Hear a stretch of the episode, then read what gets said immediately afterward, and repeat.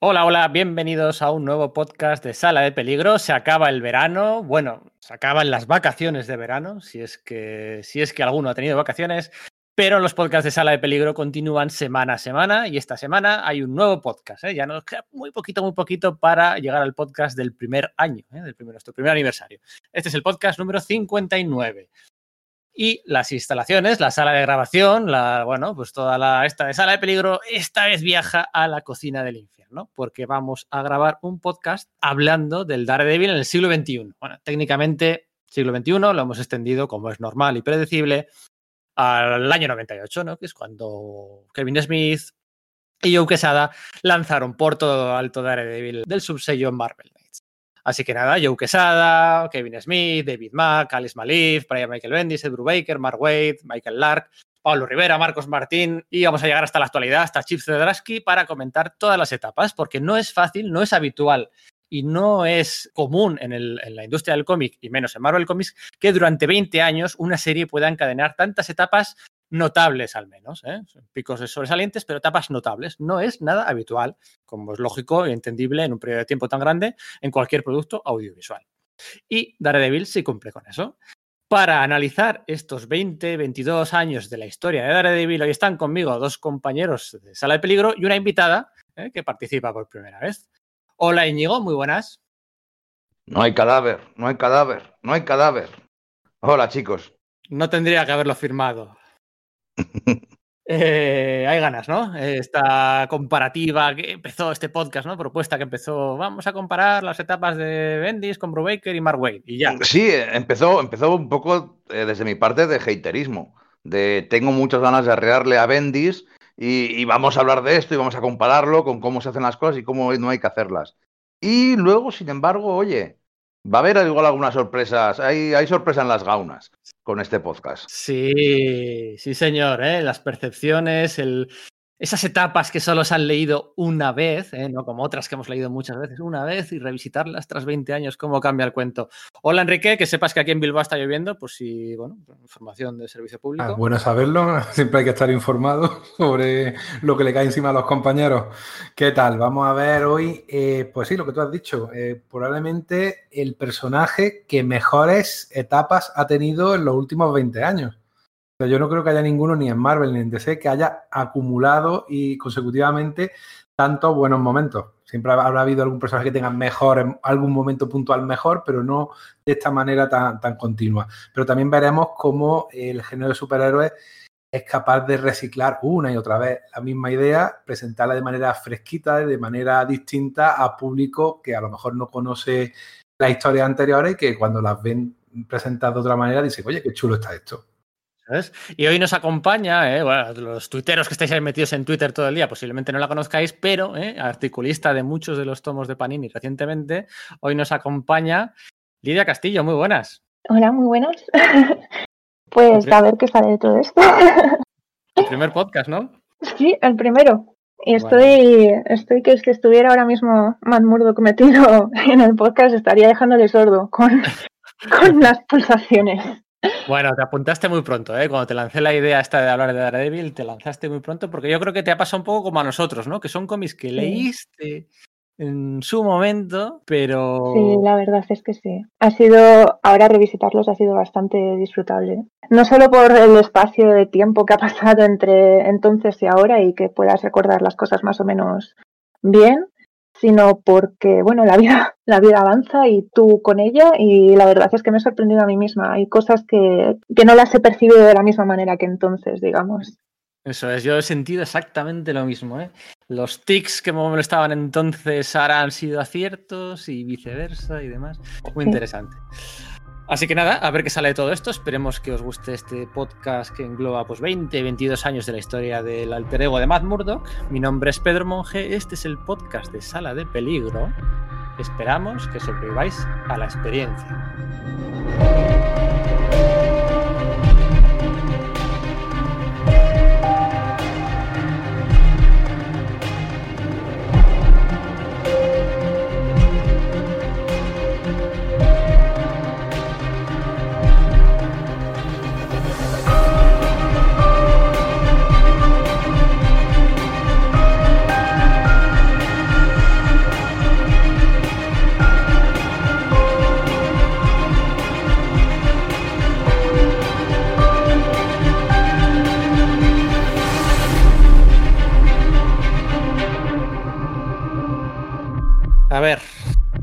Aquí quién es el presidente del club de fans de Kevin Smith?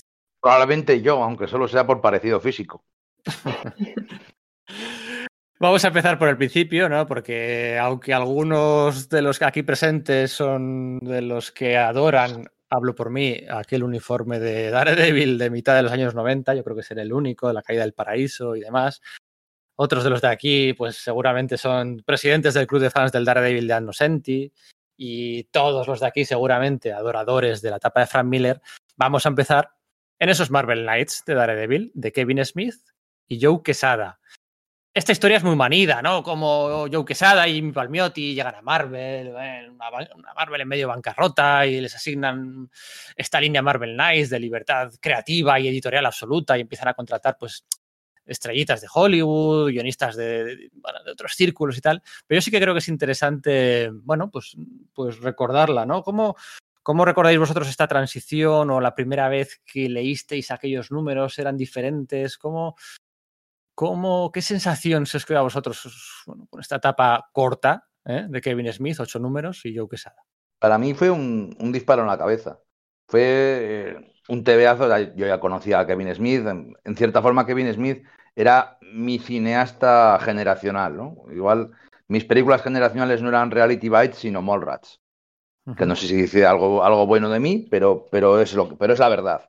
Entonces yo era bastante fan de Kevin Smith y cuando llega, pues, pues retoma un poco de lo que hacía, lo que hacía grande a Daredevil, una etapa bastante canónica, ¿no? Con, con todos los, sus personajes secundarios, con, Matt y Foggy como abogados, y un malo que intenta joder la vida a, Matt de mil formas.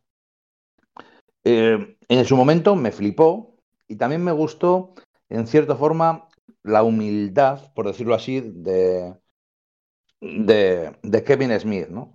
que muchas veces eh, suele hacerlo, se pone a parir a sí mismo y aquí lo hace por boca de misterio. Spoiler, el malo es misterio. Vamos a hablar con spoilers, que al final sí, claro, es, un cómic, es un cómic hace sí, 22 sí. años, evidentemente. Además, fue, fue, fue, fue, polémico, o sea, fue muy polémico eso en su día, ¿no? Que el malo fuera misterio, ¿no? Digamos que se consideraba una trampa, ¿no? Un, un, un giro un giro no esperable, ¿no? Porque, bueno, al final estabas robando un personaje de la franquicia de, de Spider-Man para hacerlo el, el, el, el, malo de, bueno, el malo de, de este Born Again 2 de Matt Murdock. El, el TVO funciona muy bien si no lo piensas demasiado, ¿eh? Si lo lees muy seguido y piensas, o una vez que has leído todo, vuelves a leerlo de nuevo, se te cae por todos lados porque es un, el, plan que tiene Misterio para volverle loco y todas las cosas súper alambicadas que monta y organiza con secundarios y Satán y eh, la, la, segunda venida de Jesucristo o del anticristo y un montón de personajes dando vueltas y niños muertos, un montón de cosas a la vez que funcionan porque tienen que funcionar y a Matt, eh, pues bueno, le, afecta porque tiene que afectarle y porque hace alguna trampa. Se desmonta un poquitín en, en una segunda, en una tercera lectura. Pero bueno, pero Joe Quesada, por ejemplo, el dibujante, el entonces solamente era, era, un dibujante chulo, está espectacular, hace unas páginas increíbles. De hecho, crea la iconografía de Daredevil para el siglo XXI. Ese Matt con tanto énfasis en, en estar, que lo utilizaron mucho para la película, encima de las iglesias, entre sombras, entre cruces, eh, todo un poco más gótico de lo que es de verdad, sí. sobre todo la, cocina del infierno, que ya casi nadie la llamaba así. En aquel momento la cocina del infierno ya era el barrio de Chelsea, que estaba mucho más gentrificado y ya no estaba tan fastidiado como, como había estado durante los 70 y los 80, ¿no? No, no tenía nada que ver con la cocina del infierno de, de Frank Miller. Enrique, la etapa de, Kevin Smith y Joe Quesada en Daredevil es el, ¿es el Batman Silencio de, de Daredevil o es el Born Again 2? Intenta ser el Batman Born Again 2. Lo intenta en el sentido de coger a, Matt Murdock es jugar mucho, como habéis dicho, con la iconografía católica, porque es de los pocos personajes cuya religión le marca eh, desde el tiempo de Miller, que es católico de, por lo menos de crianza, igual que lo son Kevin Smith, igual que lo ha Joe Quesada. O sea, son autores eh, católicos haciendo un personaje católico, con todo el tema de la culpa, de, del pecado original, de, o sea, de todo ese tipo de elementos religiosos que intentan amalgamar en una historia que, como bien ha dicho eh, Íñigo, yo creo que incluso me atrevería a decir más, ha envejecido mal, ha envejecido mal. La elección del villano, que tú piensas que ese villano siempre se caracterizaba por sus eh, trucos visuales y lo enfrentas con Daredevil, que precisamente tiene un sentido de radar que invalidaría ese tipo de trucos eminentemente visuales.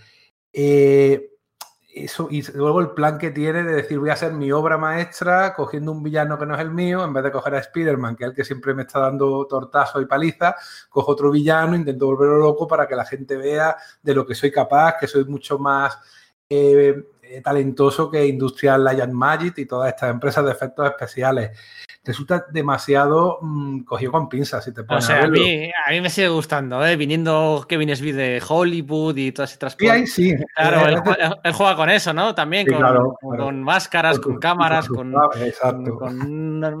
unos truquitos hollywoodienses muy propios de Kevin Smith, ¿no? Lidia, ¿tú cómo recuerdas esta etapa o al haberla releído? ¿Cómo luces y sombras? La verdad es que yo mm, la leí por primera vez, mm, no en su momento, desde luego, porque no tenía, no tenía edad para, para leerlo, pero eh, ya desde esa etapa quizás es la que menos ha cambiado para mí. Eh, no sé, es, es un cómic inesperado, quizás. Yo no, al menos sabiendo, conociendo a Kevin Smith, no era una historia que yo me esperara, no era un tipo de guion y de manera de tratar a los personajes que yo me esperara de él. No es que esperara que fuera un cachondeo de mm. cómic, pero bueno, no sabía muy bien por dónde iba a tirar. Y quizás incómoda de leer, o sea, no lo digo en el mal sentido, es, es un poco lo que viene siendo todo, todo cómic de Daredevil en el que están todos castigados y por los suelos, pero no sé, es especialmente cruel. Y es curioso porque yo no me había parado a pensar en lo que ha dicho Enrique en el, en, el sinsentido del aspecto visual de los trucos de, misterio, cómo podrían afectar a, Daredevil. No tiene sentido, pero a la vez, no sé, Daredevil no ha sido nunca un, personaje especialmente sutil en, lo que es las alegorías que, que le rodean, ¿no? Lo de eh, pues eso, la justicia es, ciega, eh, todo el tema del infierno y el diablo, el demonio y todo esto. Y de alguna manera es, me parece un villano que puede aprovechar bastante toda esa simbología eh, católica para mm, plantársela en la cara a, a Matt y volverle loco con ella. De hecho, yo creo que hay parte de la molestia, ¿no? el enfado de los fans por este truco giro final viene porque el propio Kevin Smith planta pistas falsas o te, lleva a pensar, es un buen, un buen trilero, ¿no?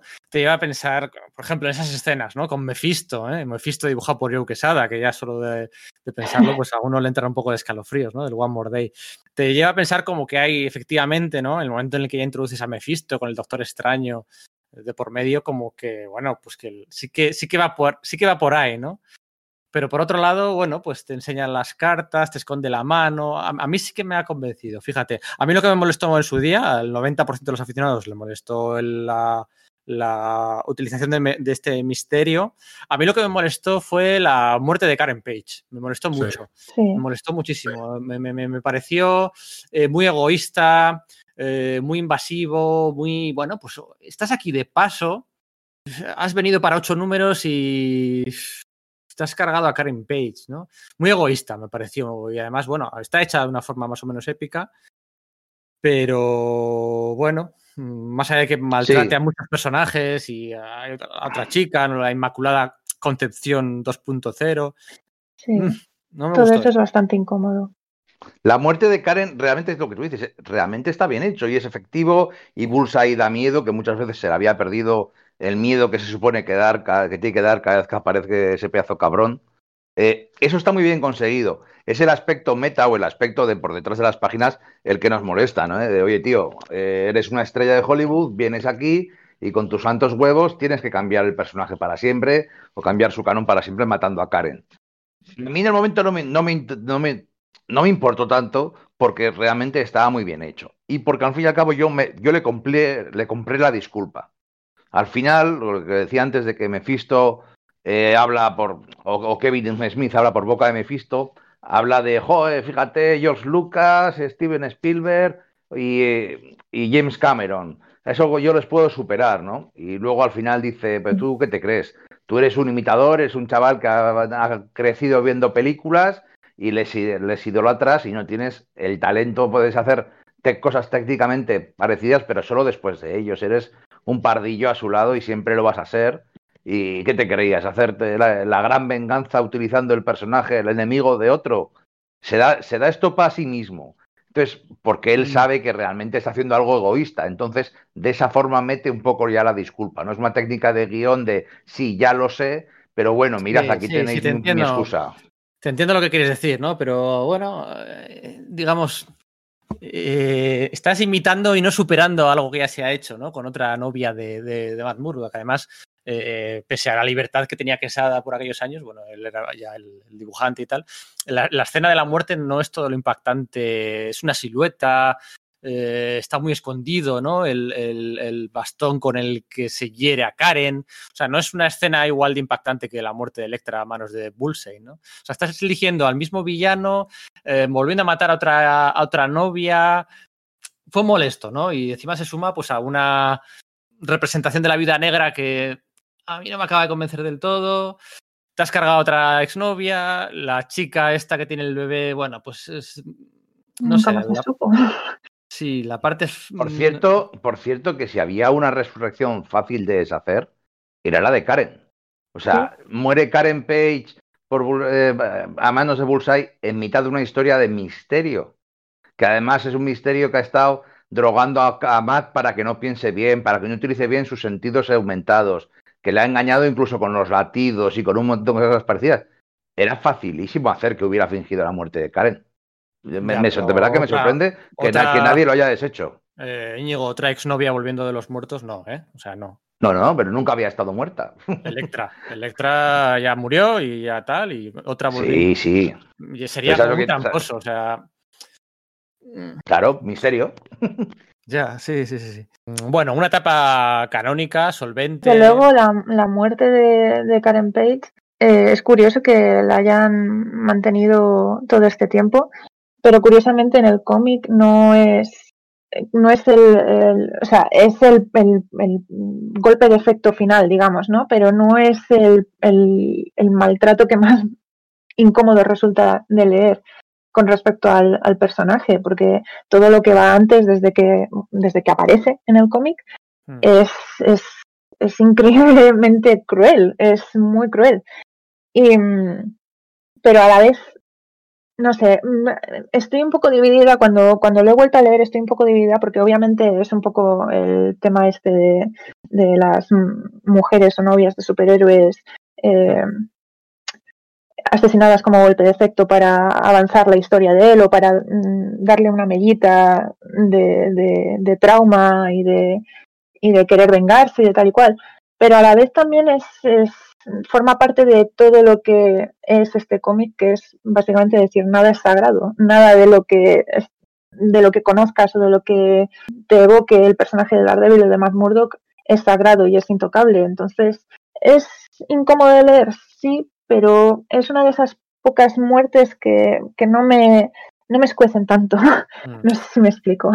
A, mí, además, súmale al hecho de que la etapa de Bendis hace buena a esta muerte. Así como la etapa de Brubaker, luego llegaremos, hace buenas, en mi opinión, algunas cosas de Bendis.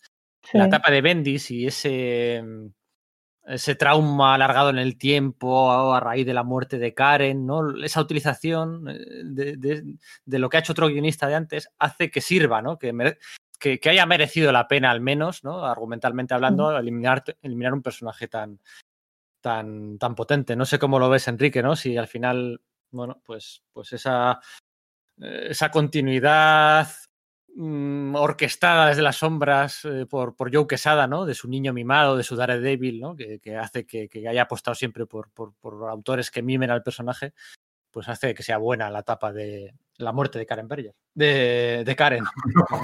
Animal. de, Karen, de, Karen, de Karen, de Karen. Page. A ver, el problema que, que, tenemos que nos tenemos que retrotraer a, a, lo que hemos hablado antes, a hacer un Board Game 2, pero un Board Game 2 sin final feliz porque esa última viñeta del Boreguen con Matt y con Karen paseando el brazo por la cocina del infierno era eh, la alegría final después de siete números de machaque del personaje, de machaque de Matt Murdock, ¿no? A, manos de, de Kimping. Y que ese recuerdo bonito que, le queda a uno de esa historia llegue efectivamente Kevin Smith en plan de decir, mira, aquí yo parto el bacalao, me habéis llamado, soy la estrella, voy a dejar mi huella en el mito de Daredevil, eh, matando a, Karen Page. A mí es lo que me chirría. Es decir, pero es una, cuestión sentimental. ¿eh? El recuerdo de esa historia eh, primigenia, la historia de Born que ahora llegue alguien, aunque sea el mismo Kevin Smith, que al fin y al cabo, pues como ha dicho antes Íñigo, es un referente generacional para nosotros porque es de nuestra edad. De hecho, ha sido un par de meses después que yo. Tenemos la misma edad, ha visto ha leído los mismos cómics, ha hecho, ha, visto las mismas películas y que ahora ya. Habla por, ti, eh. Habla por ti. Hablo por mí, que soy ya mayor. a mí no me han dado infarto, ¿eh? Yo estoy todavía muy sanito. Bueno, bueno. Pero es cierto que sobre esta, que sobre estos ocho números, ocho, eh, creo que decir, ocho números se construyen luego, pues, no sé cuántos, 100 de una carrera hacia volver a coger a Matt y darle fuerte y machacarlo y volverle a dar y siempre hacerle daño, no ya en sí mismo, sino en los que le rodean. De hecho, eh, parece increíble que tenga unos amigos tan fieles como pobre Foggy, Mila, como ya veremos, su futura esposa en la época ya de, Bendis y de Brubaker, tenga el tratamiento que tiene. Eh, incluso Kirsten, eh, la novia que tendrá en la época de Mark Waite, es un personaje bastante más positivo, pero que también sufre por, por estar cerca de Matt. Eh, va creando una especie de ciclo que se va repitiendo una y otra vez y que, hombre, no cansa porque los artistas que, toman el personaje le da a cada uno su propia impronta. Pero si no, podría llegar a ser cansino, sobre todo después de haberte leído, como hemos hecho todos, tantos números seguidos, dice, uy, esto se va repitiendo. Vale, me lo están contando bien, me lo están contando, contando distinto, pero se me está repitiendo.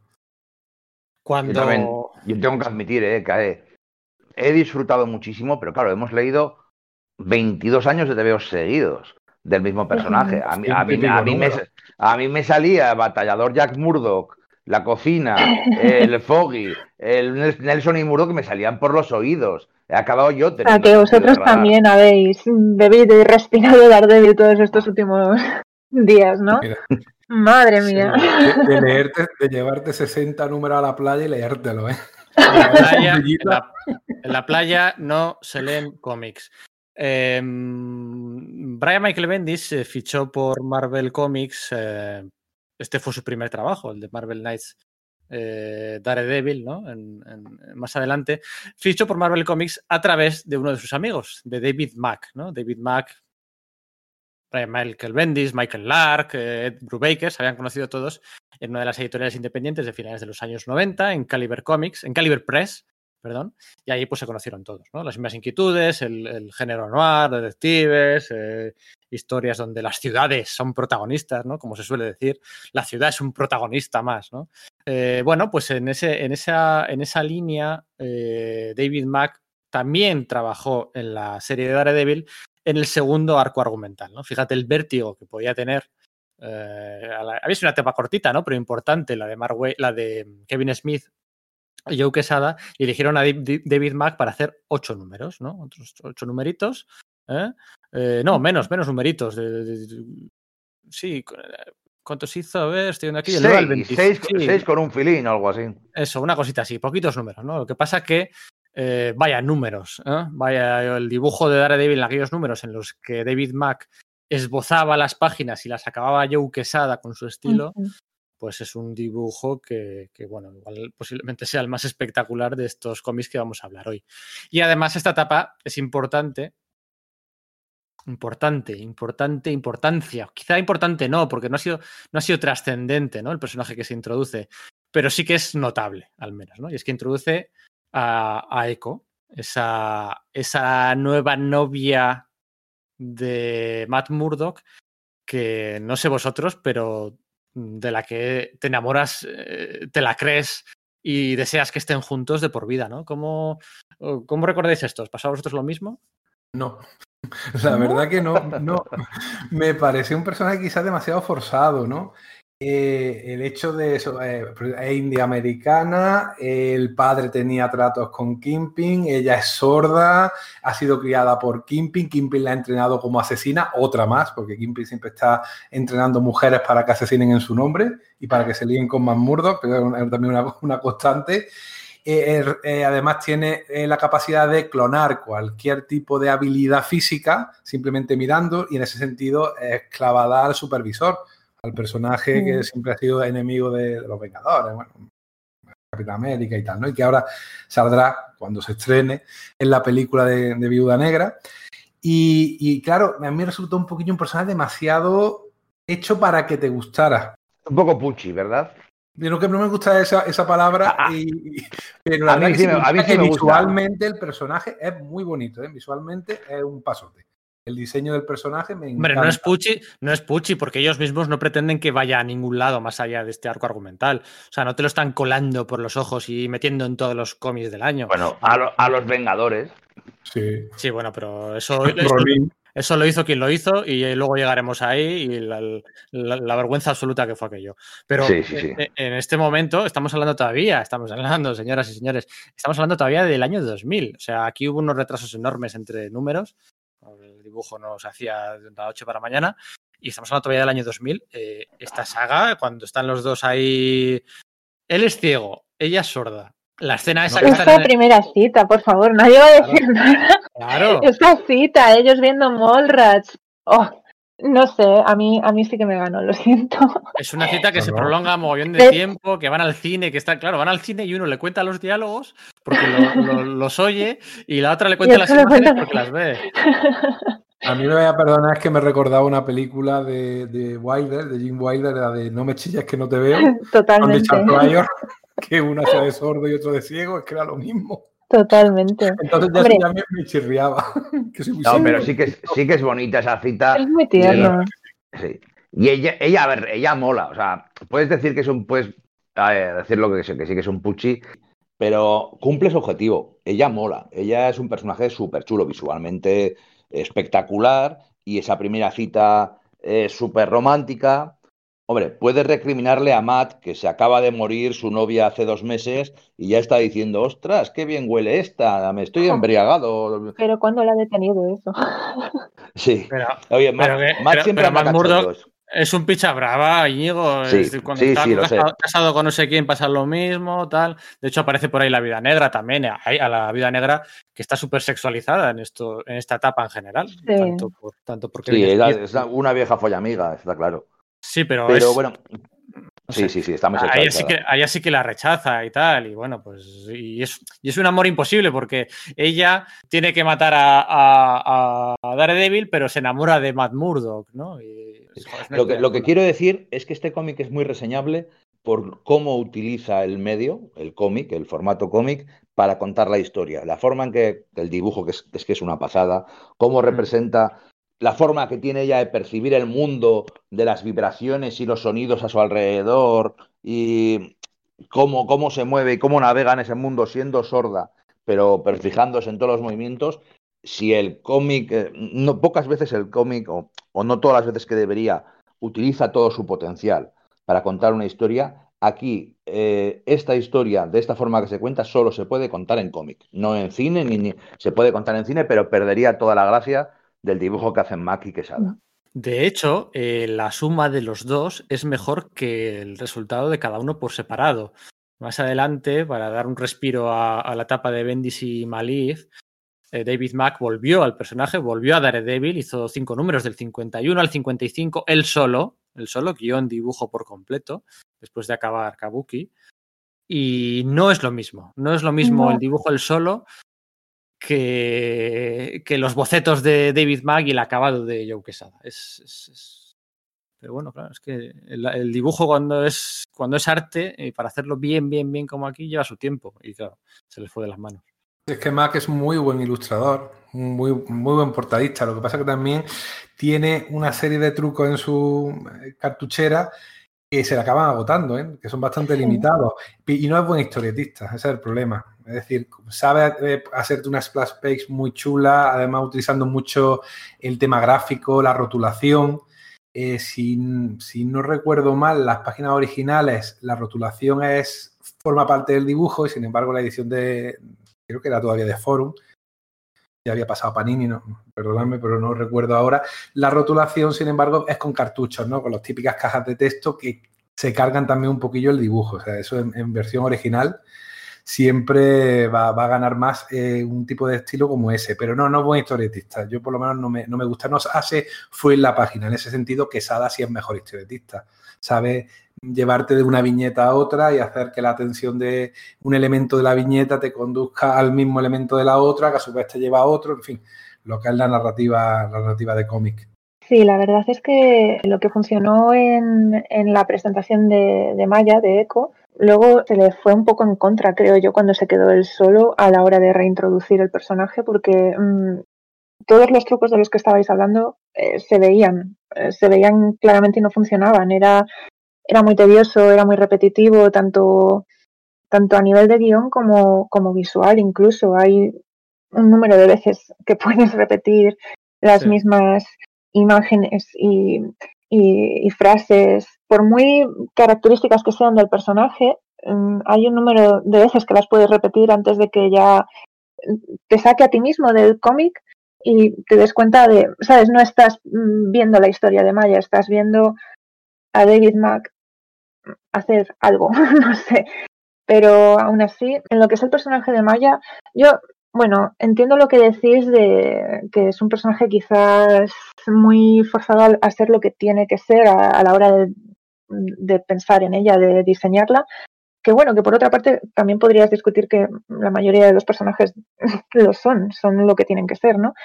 Pero a mí me pareció muy interesante a, la hora de, representar otra eh, realidad, de otra persona con otro tipo de diversidad funcional, ¿no?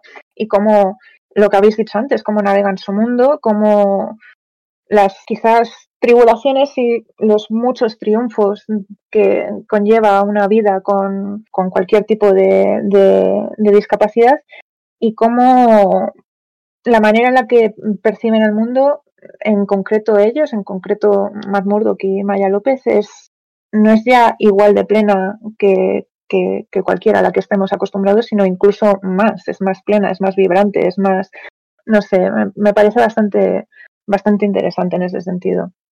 En esta saga hay un tercer protagonista, hay un tercer protagonista claro, tanto en los flashbacks como en la, como la historia principal, ¿no? Y estamos hablando, por supuesto, de Kimpin, ¿no? Mientras, mm. mientras Maya y Echo y Daredevil o Matt Murdock van pegándose o besándose por el skyline de la ciudad de la cocina del infierno, pues ahí está de fondo Kimpin, ¿no? Y aquí pasa una cosa, y es que si antes decía que hay cosas de la etapa de Brian Michael Bendis que hacen buena a la etapa de Kevin Smith, aquí hay cosas que luego, cuando las va a volver a hacer Bendis, eh, no funcionan del todo. Es que hablo del ascenso y caída, ascenso y caída, ascenso y caída de Kimpin. ¿no? Aquí a Kingpin, en esta saga, le disparan a quemarropa después de ganar un juicio. En el que, por, cierto, que, por cierto que, ya había ocurrido. Que es que hay una cosa que en este cómic no, en esos cómics no se habla, pero Matt Murdock le había hecho un born again a, Wilson Fisk, le había arruinado la vida y la había destronado totalmente, le había dejado de ser el, Kingpin de, Nueva York. Eso, había sido una parte importante durante los años 90 había salido, lo había sacado Carlos Pacheco en la Patrulla X, en un par de números, de que estaba en Japón ahí recuperándose el tío. Y aquí, pues sin, explicaciones, pues vuelve a estar otra vez en Nueva York, colocado ahí de jefecillo. Eso es, ahí cuando estaba en Japón, con, con Vanessa, con tal, aquellas etapas noventeras que, como decía antes, a algunos nos gustaría ver reeditadas algún día porque son una verdadera Em, obra de su tiempo. A lo que iba, aquí a Kingpin hay un momento, en la momento, sí, bueno, es el contexto, ¿no?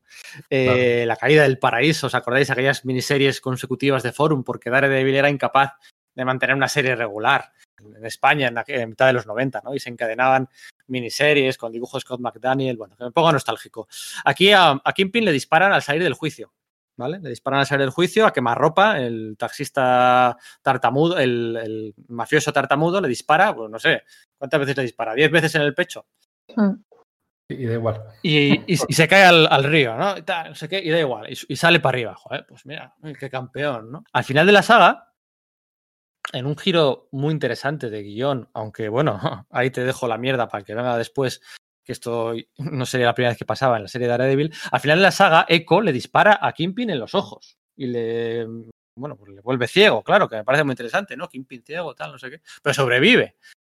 Y ahora vamos a llegar a la etapa de, porque de los números de Bob Gale lo vamos a pasar por encima, vamos a llegar a la, etapa de Brian Michael Bendis, que empieza con los mafiosos volviendo a disparar a Kingpin otra vez, que ya ha salido ileso, ha sobrevivido a dos disparos a quemarropa una y dos veces la etapa de David Mac y otra vez la de Brian Michael Bendis. A mí, no sé cómo vosotros lo veréis, las reglas de la suspensión de la serie de Daredevil eh, incluyen lo justito de cositas eh, flipadillas. Mira, si me lo permite, yo sigo a hablar de la época de Bob Gale, porque es que empieza con el ático de Kingpin siendo bombardeado por no sé quién, ahora mismo no me acuerdo. Es que en los primeros 25 o 30 números a Kingpin efectivamente le apuñalan, le disparan, le dejan ciego, le bombardean el ático.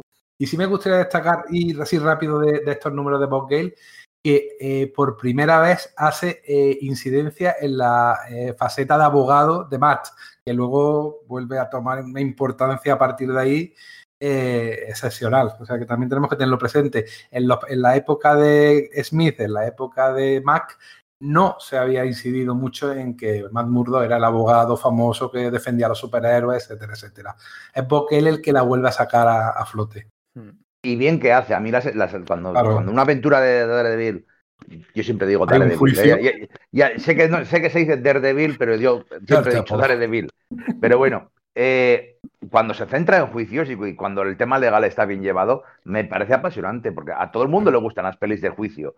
Los juicios de verdad son un coñazo, como licenciado en Derecho puedo decirlo, pero por deformación profesional los juicios de las pelis, si están bien hechos, mola mucho. Y aquí eso es una historia de un juicio y un misterio y un rollo Perry Mason que está súper chulo. Más adelante habrá varias sagas de juicios y todas y cada una de ellas destacan por encima de la media. A mí sí me gustó la, la, la cortita etapa de Bob Gale, siendo un rollo que no es a lo que iban, no es lo que buscaban en aquel momento de. Fue un coitus interruptus. Fue un coitus interruptus. O sea. Eh, Pero está muy bien escrita. Está bien escrita. Y luego hizo algunas cosas más en Amazing Spider-Man un poco después pero tienes la sensación de que dices, joder, han apostado todo a este relanzamiento y de repente me has puesto a esto y no, no, no tienes la sensación de que se, se, va a escurrir en algún momento. No, pero bueno, no, tampoco vamos a perder mucho tiempo hablando de la de Bob Gale, vamos a hablar de, de la llegada de Brian Michael Bendis en una serie en la que él guioniza para su amigo David Mack en unos números, bueno, donde el protagonismo lo tiene casi más Ben Urich, ¿no? Que también vuelve a escena, mucho más que, que el propio Daredevil, ¿no? Eh, ¿Queréis comentar algo de esto? Antes, es una, es una saga de filín, ¿no? O sea, es una saga de. Todavía no se sabía que él iba a ser el guionista regular diez números después. O sea, es una saga que, bueno, que no cambia nada, pero que, bueno, eh, los tejados, los, los traumas, los, los, paralelismos están ahí. ¿Queréis comentar algo de estos numeritos? Yo sí, pero que casi prefería que hablara alguien antes, porque me voy a quedar servido aquí. Estos números eh, lo que tienen sobre todo es que inciden un poquito en algo que ya había hecho Bendis, eh, estaba haciendo en paralelo en Powers, el hecho de superhéroes eh, cotidianos. habla del hijo de, de, ¿de, qué villano era? ¿De la rana saltarina? ¿Era el, el hijo? Sí, creo que sí. sí y, y, que resulta que maltrataba a la madre ¿no? De, del crío y el crío es autista e intenta comunicarse y contar lo que había visto en su casa y al final, pues, Ben Urich, pues, lo, resalto, no por hacer el spoiler, pero porque me gusta cuando la vida de, los autores, cuando la conoces, se refleja en la historia. Ben Urich adopta a ese niño y, y eh, Bendis es un padre adoptante, tiene dos crías eh, adoptadas. Y yo creo que ahí está él también un poquito, eh, además crías con una situación difícil, ¿no? No es un tipo que haya adoptado niños rubitos con los ojos azules eh, en el perfecto estado de salud, sino niñas de problemática importante, tanto de salud como social y tal, ¿no? O sea, un tío en ese sentido muy concienciado y que haya metido ese poquito de su vida en la historia, a mí me, me, me gusta.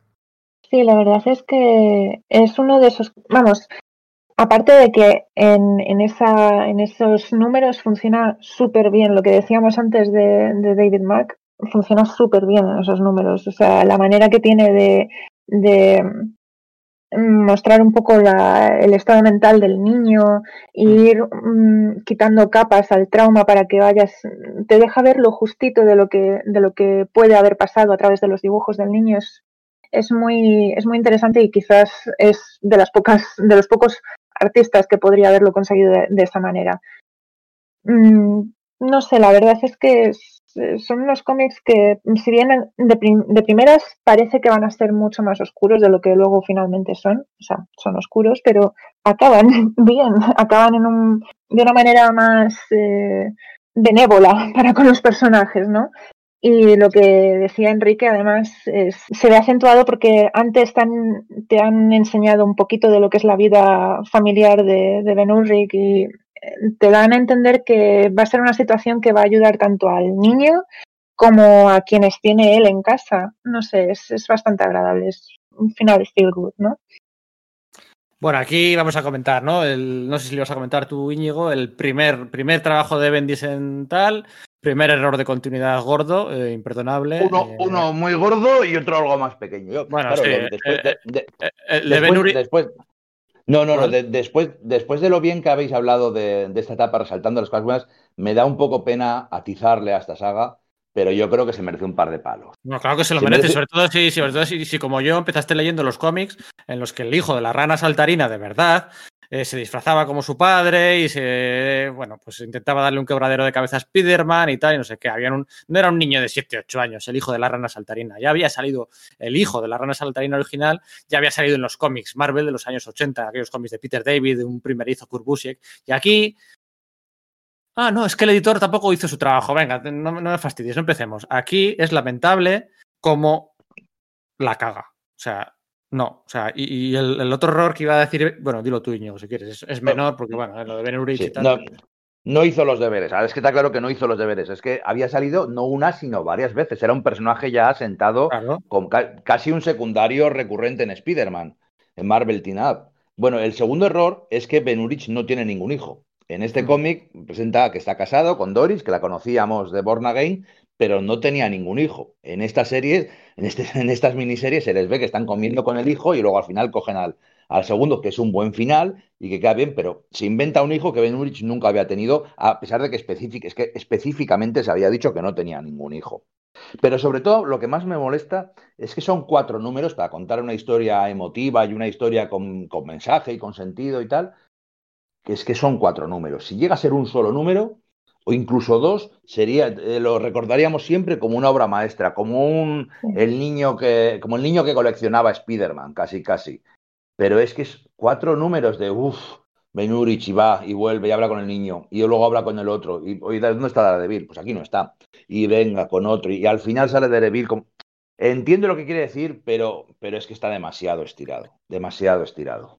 Venga, ya primeros palos eh, para Brian Michael Bendis. Vamos a analizar ya su etapa, eh, su etapa como guionista regular, ¿no? Porque esto era un filín, cuatro números, iba súper mal de tiempo por culpa del dibujo de David Mack, hubo Bob Gale, que si Stan Lee también dibujó, eh, algún número, en teoría, tal, bueno. Pero ya llega un momento en el que Brian Michael Bendis y su amigo Alex Malif, que llevaba currando pues, unos añitos, había, de hecho hay unos episodios de, creo que de Tierra de Nadie, que son de Alex Malif, empieza la etapa de Brian Michael Bendis. Una etapa que son, bueno, fíjate, en, el coleccionable Marvel Saga de Panini son pues ocho tomos o nueve tomos, nueve tomos creo que son. Y son unos cuantos números. Opiniones generales. Yo siempre he, hablado pestes de este cómic. En su momento lo fui, y además lo fui comprando, pero claro, en aquel momento las grapas valían pues, pues bastante menos, ¿no? Valían dos euros o, no, dos euros, no, menos incluso. 1,95 y así. Y entonces lo ibas comprando porque te interesaba el personaje y porque veías destellos de cosas buenas. Pero en general le arreaba bastante. Eh, durante muchos años le ha puesto a parir. En esta segunda relectura me ha gustado más. Eh, me ha gustado más porque yo siempre digo que Bendis es bueno o me gusta Bendis cuando juega en su universo con sus reglas. Me gusta en Powers, me gusta en Torso, me gusta en Ultimate Spider-Man, que no deja de ser su propio universo con sus propias reglas, pero no me gusta cuando tiene que jugar en equipo o cuando tiene que jugar con las reglas de los demás, en Vengadores o en tantas otras series, porque al final el, el, espíritu indie que tiene él y, seamos sinceros también, de su, su, pereza a la hora de, tomar, de, hacer de, hacer la documentación, pues hace que no case con los demás. Y sobre todo que, que su desconocimiento de lo que haya pasado lo presente, presente cosas, cosas que ya han pasado como cosas nuevas, como mira lo que se me ha ocurrido, qué brillante idea. Oye, si esto había pasado hace cinco años y también fue a lo grande y fue una saga muy importante en Daredevil, bueno, o en otros personajes. Entonces, eh, le, sigo dando cera, le sigo, sigo varios errores y muy gordos de continuidad, que a algunos todavía nos importa, pero, pero sí que es cierto que leído de seguido, más que grapa grapa, que Bendis grapa grapa es muy duro, porque cuenta muy poquito en cada, en cada grapa. Desde luego, ignora el valor narrativo del cómic. O sea, eso de que un cómic tenga que contarte algo por sí solo, para Bendis es un chiste. Solo puede, sus historias tienen que ser cuatro, seis números, seis números normalmente, cuando no muchos más. Eh, bueno, es una opción, puede gustarte, puede no gustarte. Lo que es cierto que mes a mes a veces se hace duro. Sin embargo, de seguido, pues no te importa que se tire un montón de páginas de dos personajes mirándose o con una conversación que no lleva o no te importa tanto, por lo menos. Esa es mi, primera impresión, pero bueno. Sí, estoy a favor de muchas cosas y en contra de otras que has dicho. Lidia, tu opinión general de la etapa de Mendes y Malif. Bueno, a mí me ha gustado releerla, me gustó también en su momento. Quizás con el tiempo me ha resultado un poco más, eh, eh, por momentos, me da la sensación de que arrastraba mucho los diálogos, mucho las, de maneras poco interesantes a veces. El guion en general estaba bien y, no sé, han sido historias que han estado bien. Eh, quizás otra cosa que me ha sorprendido es que, no sé si a vosotros os habrá pasado, pero eh, ciertos personajes me, habría gustado que los hubiera tratado mejor, que los hubiera tratado de una manera más interesante, que hubiera tenido un poco más de consideración con ellos. Y suelen ser personajes femeninos. No sé vosotros qué opinaréis. Y masculinos, son, son fichas de. masculinos también. Masculinos también, porque por ejemplo, cada vez que mete a, Luke Cage o a Puño de Hierro, no sé, no, no le tenía todavía muy bien cogido, en mi opinión, el punto a esos personajes pero con los personajes femeninos, uff, ha, habido veces que se me ha hecho, se me ha hecho duro, ¿eh? Hmm. Son personajes de usar y tirar, más que nada, va a avanzar la trama. Enrique, tu opinión antes de dar yo la mía. Me gustó mucho en su momento, me gustó. Y ahora que lo he leído un tirón, me ha gustado muchísimo, porque es de las pocas veces que he visto que Bendis tenía una idea eh, con un principio, un desarrollo y un final pensado.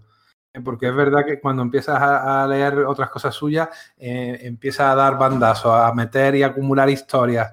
Y al final se pierde todo el sentido de lo que quería hacer. Y que sin embargo tiene una idea muy clara. Vamos a jugar con el tema de la identidad de, Matt, de Daredevil, y sacarle todo el jugo posible. Y hombre, yo quizás aquí me voy a venir arriba, pero en su momento me lo pareció y ahora me lo vuelve a parecer, quizás incluso con más, habiéndolo pensado más todo ese tipo de cosas en estos años, me parece casi un cómic revolucionario en el sentido que se salta, como le da la gana, las reglas narrativas del cómic americano, superhéroes, pero en general, con su narrativa comprimida. Es decir, no es que eh, Bendis haga una narrativa descomprimida, no, no, no.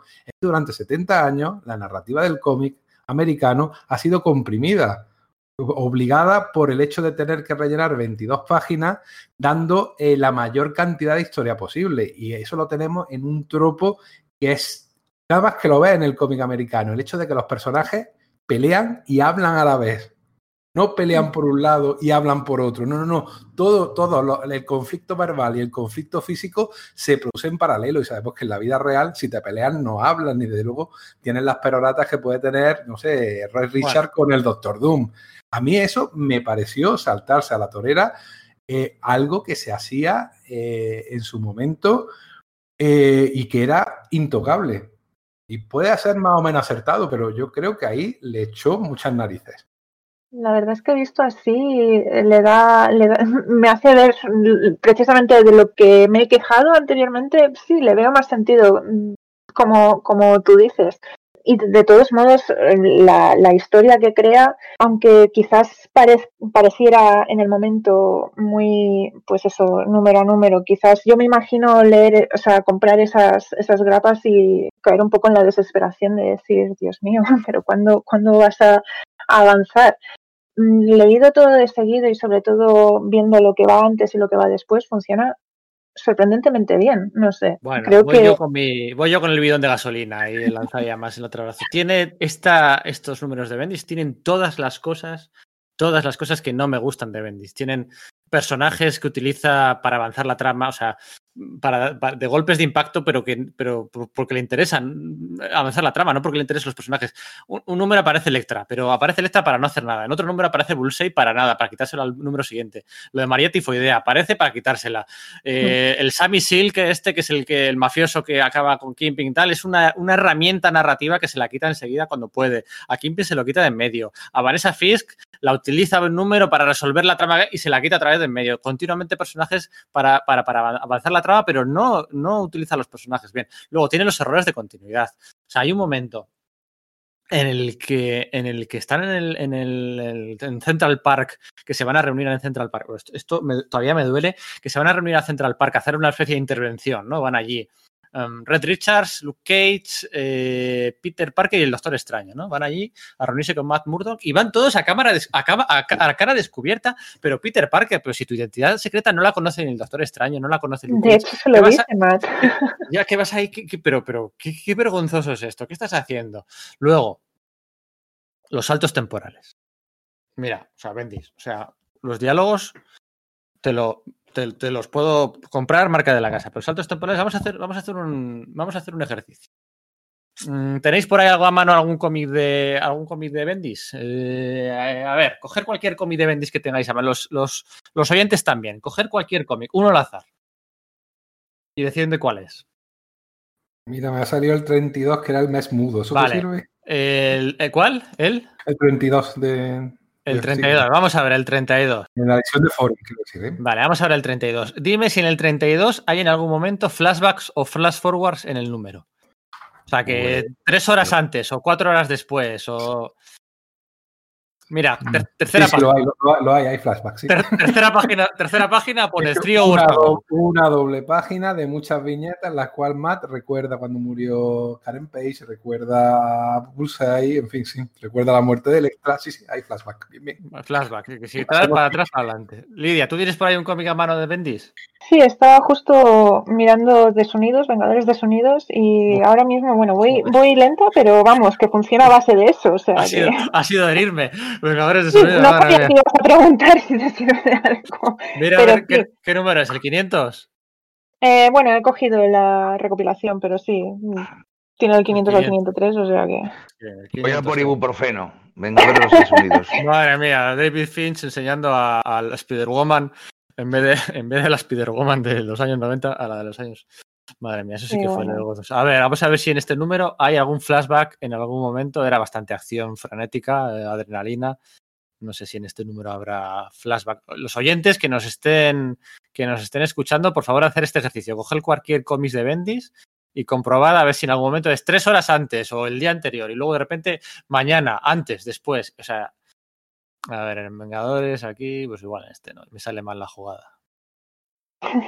A ver, Seguro no que sí hay alguno, porque yo creo que le jode, jode la, la, la his- la historia de Tony Stark como secretario de defensa en un flashback. Sí, mira.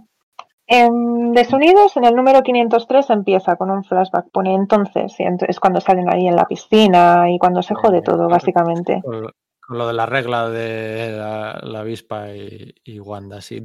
Sí. y Y luego entonces tal, vuelve al ahora. ahora, tal, no sé qué, antes, ahora, tres Sí. horas antes, tres horas después, then, no, otra vez aquí con Agatha Arnes, tal, then, no, then, no. O sea, la, todos, la mitad de los cómics de Daredevil, o más de la mitad, tienen este recurso. Llega un momento en el que cansa. Hay un momento que llega hasta tal extremo eh, eh, eh, estos movimientos que hace que, que hay dos cómics. El que sale de María Tifoidea, el, del, el cliffhanger de María Tifoidea, que el, siguiente cómic es, un, es entero un, un flash, un flashback y vuelve a acabar con la misma página que es María Tifoidea atacando a Daredevil, igual que el número anterior. O sea, acaba dos cómics igual. O sea, tienen los santos cojones de acabar Como- dos cómics con el mismo Como el cliffhanger. penúltimo capítulo de la serie de Titanes en la primera temporada hicieron eso. Y eso sí que da coraje. Hicieron exactamente lo mismo que tú dices. La escena esa que, que mencionas de María Tifoidea, yo creo que si no la repite tres veces, porque creo que luego el número siguiente vuelve a repetir todo eso al principio, ¿no? Eso es. Entonces, Peor, en, el, en el- en el Hombre de Acero hizo cinco números con el mismo, con el mismo continuará. De, al, al, final aparece Llorel. Siguiente número, cuenta toda una historia y al final volvemos al mismo punto. Utiliza cinco meses, cinco meses, seguidos el mismo, el mismo cliffhanger. Eso es, acojonante. Y, luego dices que, Enrique, ¿no? Que tiene un principio, un, desarrollo y un final. Bueno, no tiene un final, eso para empezar. la, historia, la historia es un McGuffin última hora para quitárselo de encima que no hay por dónde cogerlo. Y el principio del desarrollo, el que tiene un desarrollo, lo que hace es una mega trampa temporal de, saltar hacia adelante un año. Un año, en el momento en el que Matt Murdo, ¿no? Que se, asume el control de la cocina del infierno y tal, y no sé qué, pasa un año hacia adelante y te pierdes un año de historias, no te las cuenta, como hizo con la era de Ultron, que también empieza, ah, ya, ya lo contaré cómo hemos llegado hasta aquí, pero no lo has contado, tramposo, no has contado las historias, has contado un futuro apocalíptico, conveniente, eh, tramposo, y aquí lo mismo, luego en, Decálogo una saga ahí que, eh, que mete al final para alargar y para contar un poco lo que pasó durante aquel año, no acaba contando nada. Eh, entonces, son todos errores consecutivos que me molestan mucho, pero a pesar de eso, tiene algo, una idea muy potente, lo de la identidad secreta, y algo hipnotizante, algo hipnotizante que pese a todo lo que he dicho, en su día me gustó y ahora me ha gustado. O sea, fíjate que le he dado palos, pero me gusta. Porque creo, que lo, creo, que, creo que lo hipnotizante es que es bastante verosímil. Eh, el tratamiento que hace de la prensa, de la policía, del FBI, de, las reacciones de la gente y de cómo, Sí, de cómo una ficha de dominó tira a la siguiente, que tira a la siguiente, creo que eso es bastante verosímil y te lo puedes creer bastante bien, ¿no? Eh, yo hablaba de que ya se había desenmascarado a, Matt Burdock, realmente se lo había hecho varias veces, pero bueno, en los, en los 90 se había hecho una bastante sonada. Sí, la de su hermano gemelo de los, de los 70. sí, eso, eso, ya es bastante vergoncita, pero bueno, lo de Mike Murdock. Pero bueno, digamos en lo de los 90. Eh, entonces, claro, es una desenmascaración. Luego, más adelante, imagino que alguien le dijo, oye, ¿sabes que esto lo habíamos hecho hace cinco años? Entonces mete un tema de, bueno, ya, alguna vez había sonado el rumor de que Matt Murdock tenía algo que ver con Daredevil. Entonces, muchas veces plantea situaciones, y en Los Vengadores hace lo mismo, que, jo, es que parecen novedosas, parecen grandes ideas, y las enfoca muy bien, porque la verdad es que les da un tratamiento bastante muy majo, bastante majo, pero es, pero es que lo hace desde el, desde, el, desconocimiento, de que él no sabía que ya había ocurrido eso. Sí, sí es eso, es eso, que, consigue esa realidad. De hecho, la solución que luego le dará Brubaker más adelante, luego lo hablaremos a esto de la, lo que hace Brubaker, ¿no? Para volver a encapsular el genio dentro de la botella, más o menos, ¿no? De la situación de. Es una situación eh, que, no juega, como, lo hace Brubaker, son reglas del juego distintas a las de Bendis, es, digamos, más. Mm, más fantasiosa o más menos urbana, ¿no? Bendis no habría podido hacer eso, ¿no? Porque lo habríamos considerado trampa. ¿Eh? La trampa, eh, tal, pero como lo hace otro, bueno, pues eh, pasa, bien, vale. Pero, pero, bueno, pero, pero está bien logrado, o sea, el, ambiente, los periodistas continuamente acampados fuera, algún supervillano que va a atacar, todo eso está, eso está muy guay. Sí, sí, sí, está, está guay, o sea, a pesar de todo, a pesar de todo, mola y, es una buena etapa. Y Bendis en los héroes en solitario, pues alias, Ultimate Spider-Man, incluso si me apuras, eh, Iron Man también. En los héroes en solitarios funciona bien, ¿no? Es en los de grupo cuando, bueno, a veces, a veces derrapa. Pero funciona bien los periódicos y sobre todo, bueno, eh, eh, hemos dicho que, utiliza a conveniencia a otros personajes, o he dicho yo, pero es que luego introduce a Mila y desde la segunda página oh, eh, te la crees, te gusta, te mola para él, que se quede en la serie para siempre, ¿no? Es una muy Esta sí te enamoras de este personaje. Porque además el hecho de que sea una persona también ciega, pero sin eh, las eh, mejoras que tiene, diríamos, Matt, está lo del ciego guiando al ciego, ¿no? Quizás esa, esa frase, qué bien lo lleva, qué bonito los diálogos, está muy logrado, los diálogos de los dos personajes, como poco a poco se van enamorando, no es una cuestión de Alan allá, en, en un bueno, poco a poco, poco a poco, ¿no? Es un flechazo, ¿eh? Es un flechazo, le, da, le da un tiempecito, ¿eh? Le da un tiempecito al hecho de, de, entrar, salir, conocerse. Bueno, un tiempecito son cinco o seis números. Quizás para Bendy es poco. Para otra colección sería muchísimo. Eh, y si es un personaje que la verdad que, que, claro, lo ves sabiendo los antecedentes del personaje, dices, muchacha no va a acabar bien. No acaba como te esperas, pero efectivamente no acaba bien. Aunque eso que ya quizá fue Brubaker el que la acabó de, rematar. Eso luego llegamos. Oye, ¿qué os iba a preguntar? Una cosa, de, el mejor momento de la etapa de, Bendis. Para mí, cuando ata a Kingpin al maletero de un coche, atraviesa la pared o el, ventanal de, de, Josie, del bar típico de siempre, de que desde que lo creó Matt, y, se presenta delante de toda la chusma de, de, la cocina del infierno y le dice, mirad lo que he hecho con Kingpin. Se quita la máscara porque ya le da igual todo. Y, de hecho, los que lo ven están flipando tanto que ni se fijan realmente en su cara, porque no es una persona, es algo que está por encima, que no tiene rasgo, una fuerza de la naturaleza que ha hecho que, ha subvertido el orden, el orden que ellos esperaban que fuera, eh, porque así lo había dispuesto Kimping, eh, un orden natural que, no, que era, eh, inalterable, era inalterable totalmente, y sin embargo te lo presenta ahí herido y suelta una perorata de estas que ese momento es muy potente. En ese momento han vuelto mucho después a, recuperarlo y no ha perdido fuerza realmente. Y cada vez que cada dibujante ha, retratado a quienes le oían, sentías la, mezcla de, no sé, verles con miedo, con, hmm. estupefacción, no sé, es, es muy poderoso desde luego. ¿Tú con qué momento te quedas, Lidia? Si tuviera que tirar de personajes de, dentro de la mitología de, Daredevil, sería la relación con Foggy siempre, pero quizás lo que más recuerdo de, la etapa de Bendis y Malev es, es a Mila. La habéis mencionado antes, es, es Mila. Cada, cada vez que pienso en Mila se me rompe un poco el corazón. Cuando lo leí entonces, yo también quedé prendada, obviamente, y me pareció súper entrañable de primeras, la manera de mm. conocerse, la manera de ser ella la que le busca a él y, la que no acepta un no un no por respuesta, sino un no, yo no soy Daredevil. y ella, ya, ya. Es una cosa muy, no sé, es muy entrañable realmente. Lo sí, porque le luego, cuando le salva, le, toca, la, cara. Le toca la cara y luego cuando le conoce de civil le vuelve a tocar la cara y es como. Sí, y además es muy mm, bonito y muy chulo porque luego más adelante, no me acuerdo cuándo, pero sé que más adelante le ha comentado, no sé si a Foggy quizás, cuando en algún momento estaba hablando con él para hacerle entender un poco el calvario de, de Matt, le ha hecho entender la importancia que tiene para una persona ciega tocarle la cara a otra persona y mm, se lo, se lo explica con el ejemplo de, del padre de Matt, eh, tras lo que le hicieron, tras eh, porque le pegaron un tiro y bueno, le intenta hacer eh, que entienda lo que debió de ser para, para Matt de niño, que no podía ver a su padre y que intentó reconocerle y se encontró con, con, con eso.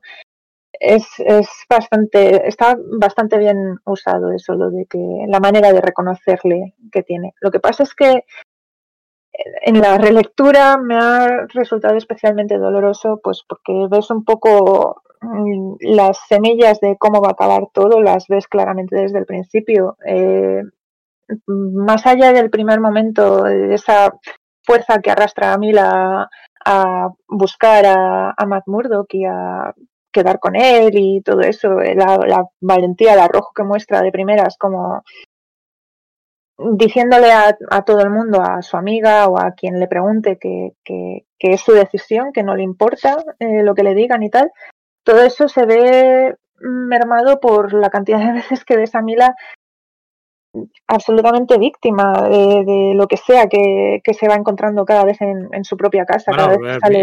Mila, le plantea lo del divorcio en la etapa de Bendis, ¿no?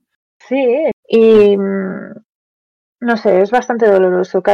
Siempre es doloroso cuando ves los efectos que tiene la, vida de superhéroe en los demás que están a su órbita, en su órbita, pero en el caso de Mila es, está tan desprotegida, es tan vulnerable. Lo que pasa que para mí estaba siempre a salvo porque decía, no se pueden volver a cargar a otra. O sea, se han cargado ya dos, no, se van a cargar a otra. Y entonces yo pensaba que estaba más a salvo de lo que acabaría estando. Íñigo, tu mejor momento de esta etapa. Pues ahora que ha dicho Lidia lo de, lo de Matt tocando, de, niño tocando la cara de su padre, la verdad es que es un momento muy conmovedor, ¿no? La verdad que sí, que, vale la pena recordarlo. Pero mira, a mí mi saga favorita y el momento favorito es el juicio de Tigre, de Tigre Blanco. Esa saga me parece un pepino. O sea, judicialmente la verdad es que Bendis, como el buen escritor de género negro, se lo tiene conocido de pe a pa, hace que, el juicio y las injusticias que se amontonan eh, sean sangrantes, ¿no? Eso de que, te enfadas, de, es que lo que le están haciendo el sistema y tal, y que efectivamente acabe como acabe, con, todo yéndose a la mierda. Esa saga me, me parece que está fantásticamente escrita y que encima te deja un mal cuerpo del carajo. Es muy frustrante de una manera muy, muy creíble. No sé si realista, bueno, sí, también realista. Es algo que, que por desgracia, podrías ver. Además, esa saga tiene importancia porque, bueno, es planta las semillas de lo que va a acabar siendo Civil War, ¿no? Con todo el tema de las identidades secretas. De hecho, eh, cuando coincidió, ¿no? De aquellos años, ¿no? La, salió, supo la identidad secreta de Iron Man, que luego también intentó ocultarla y luego se volvió a saber. Eh, Daredevil desvelando su identidad secreta, Spider-Man desvelando su identidad secreta, ¿no? Y luego como, como poco a poco fueron reculando en muchos de esos casos. Eh, de, aquella, de aquella manera. Mi momento favorito, fíjate, es el momento en el que el Daily Globe eh, anuncia eh, ¿no? pues que Matt, Matt, Murdock es Daredevil, ¿no? Es la figura de Ben Urich, ¿no? En su relación con Jameson, mm. porque Jameson enseguida sabe, ¿no? Tú, tú, sabías esto y tú no me lo habías contado, ¿no? O sea, te has callado este secreto, este titular este titular en el que se van a forrar los de la competencia eh, por esta información, nosotros la podíamos haber publicado antes, ¿no? La figura de Benurich, un Benurich en el que, eh, que sabe que Matt Murdock está mintiendo, sabe, sabe que, este abogado que ha jurado defender la ley y tal, eh, está mintiendo todo el rato, negando la mayor continuamente, incluso en el juicio del tigre, Blanco, que tiene dos lecturas, continuamente negándolo, negándolo, negándolo, siempre visto desde la figura de Benurich, que sabía ese secreto, para mí esos, para mí esas cosas que tiene Bendis, ¿no? Más allá de, que, bueno, esto sí que es un born again, ¿no? Llevarlo eh, durante 70 números, llevarlo al extremo, de verdad le llevan, le llevan al extremo. Y la idea esa que comentábamos antes de, que todo viene por el trauma de la muerte de Karen. O sea, me gusta que encuentre esa, esa explicación, ¿no? Y que incluso Mila la conozca.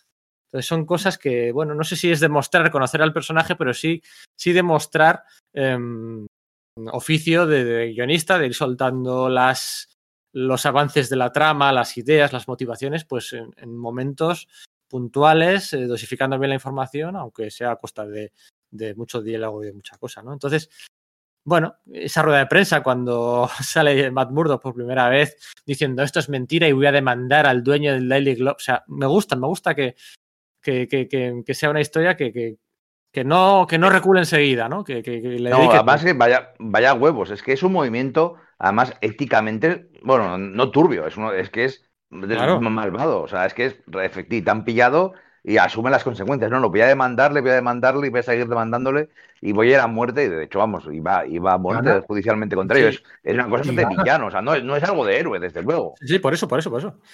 Y va allí y se planta y le pide una inicialización y le manipula. el otro el tío acaba de muerto, además. Y bueno, o sea, es que muy bien. O sea, le perdono todas las cosas malas que tiene, como lo de utilizar al hijo de Wilson Fisk, que en su día, acordaros, bueno, claro, él no se Hostia, se me había olvidado.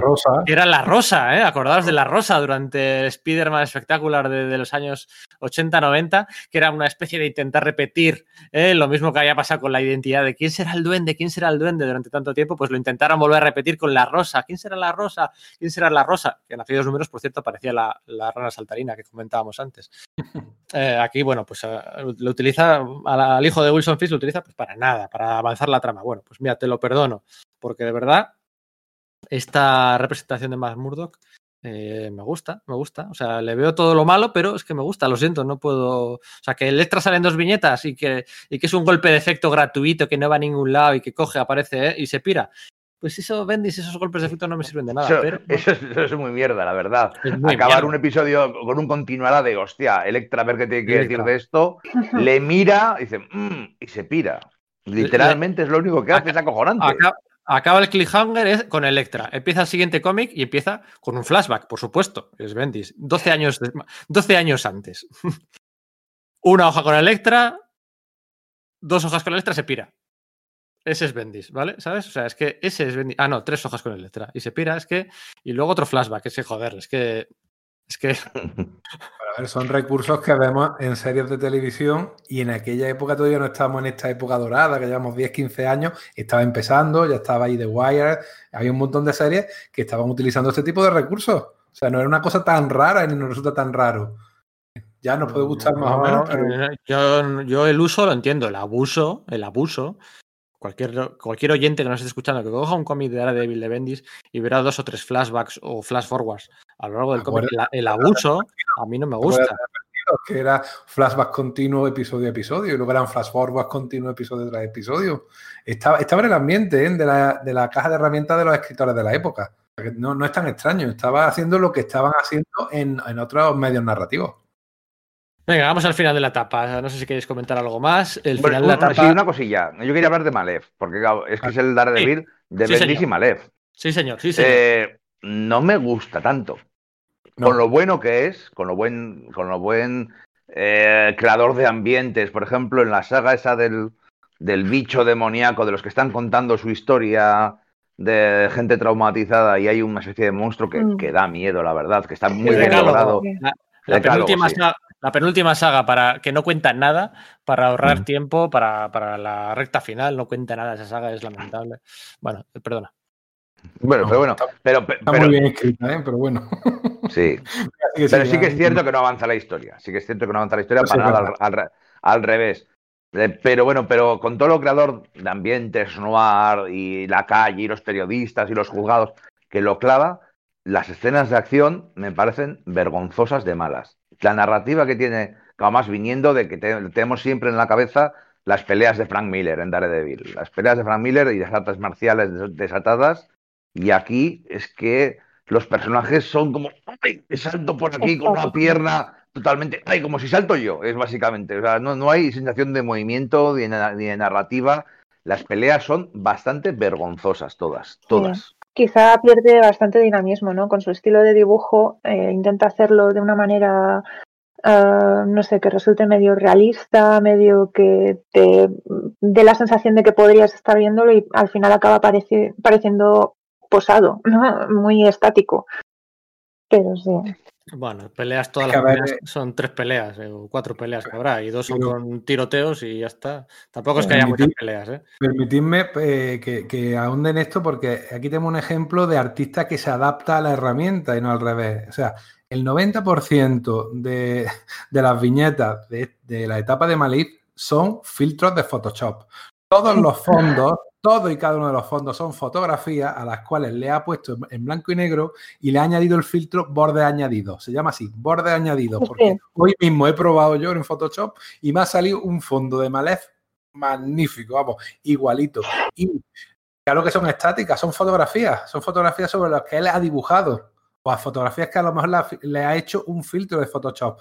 Todos los fondos y también todas las multitudes, hay muchas, muchas eh, multitudes eh, que se ven eh, fuera de la casa de Matt o fuera de, periodistas, ¿no? En, los juzgados. Todas son fotografías tratadas. O sea, es un dibujante que descubre la herramienta del Photoshop y, y usa y abusa de ella y no con resultados buenos, porque precisamente habéis nombrado antes los capítulos que hizo bastante joven de Tierra de Nadie en Batman y ahí, ahí sí dibujaba y había ahí un narrador muy competente ¿eh? que sabía diseñar páginas y diseñar viñetas y eso lo pierde, por desgracia, en esta, en esta saga. Hay partes que están bastante bien, pero en general pierde mucho. Bueno, vamos a, vamos a, vamos a hacer un descanso. Yo me voy a poner una tila y Dame, enseguida. dame un segundo, dame un segundo para contar. Tengo que contar una anécdota personal con Malif. En el, en el salón del cómic de Avilés eh, estaba, estaba, entre otros muchos artistas, estaba Malef, y fui donde él y yo inocentemente le pedí un Daredevil. Y me miró con cara de asco de que estaba aburrido de dibujarle, pero efectivamente me dibujó a Daredevil con dolor de estómago. Me lo hizo subido en una, azotea, agarrándose la tripa, como estomagado de otra vez dibujar a Daredevil. Pero bueno, pero tengo un Daredevil de Malef. Vale, voy a ponerme dos tilas y continuamos eh, con la etapa de Ed Brubaker.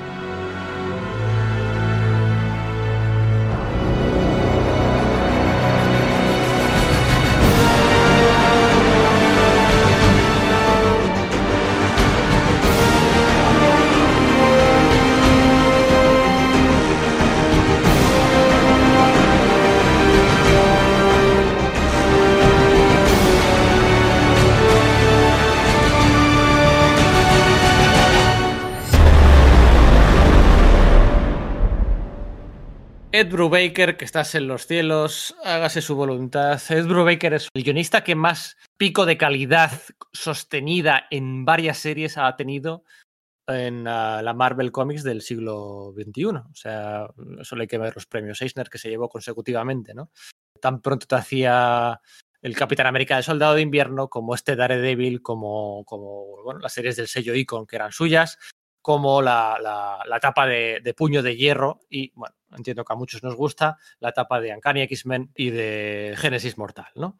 Vaya, Michael Bendis decide, esto es sabido, ¿no? Decide dejar la colección después de tanto tiempo, pero duda, ¿no? Duda de, de cómo acabarla, ¿no? Porque, claro, él tiene una idea, es un marrón, acabar con, con Matt Murdock en la cárcel, en la cárcel no procesado, porque está a espera de juicio, ¿no? Pero bueno, acabar con Matt Murdock en la calle, en la cárcel, pero claro, sabe que es un marrón, ¿no? Entonces aquí el equipo titular elegido es el gran Ed Brubaker y el no menos grande eh, Michael Lark para encargarse de la serie, ¿no? Entonces hay que agradecerle a, a, Brian Michael Bendis pues su dedicación, su dedicación durante tantos tiempos por haber querido estar en la serie de Daredevil, cosa que Kevin Smith, eh, Kevin Smith pues hizo ocho números, David Mack hizo poquitos, y eh, meten a Brubaker, ¿no? Yo recuerdo perfectamente este momento, recuerdo perfectamente el momento el de, iluminación, ¿no? De la llegada de Brubaker, tenía muchísimas ganas, era el, el, dibujante, el guionista más en forma de Marvel en aquellos momentos.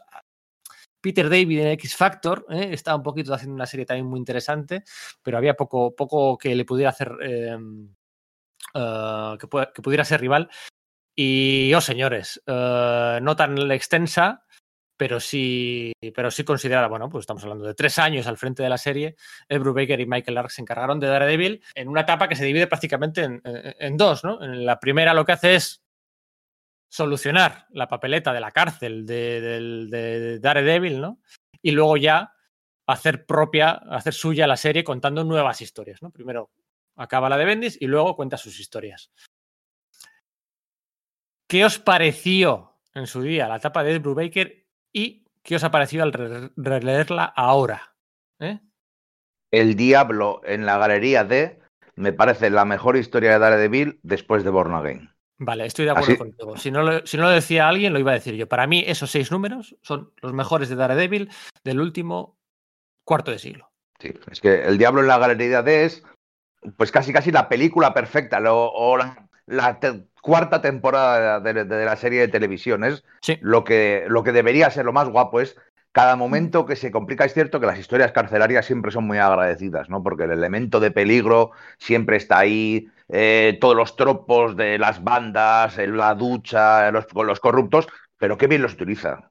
Pero precisamente eso es lo difícil, porque es lo de siempre.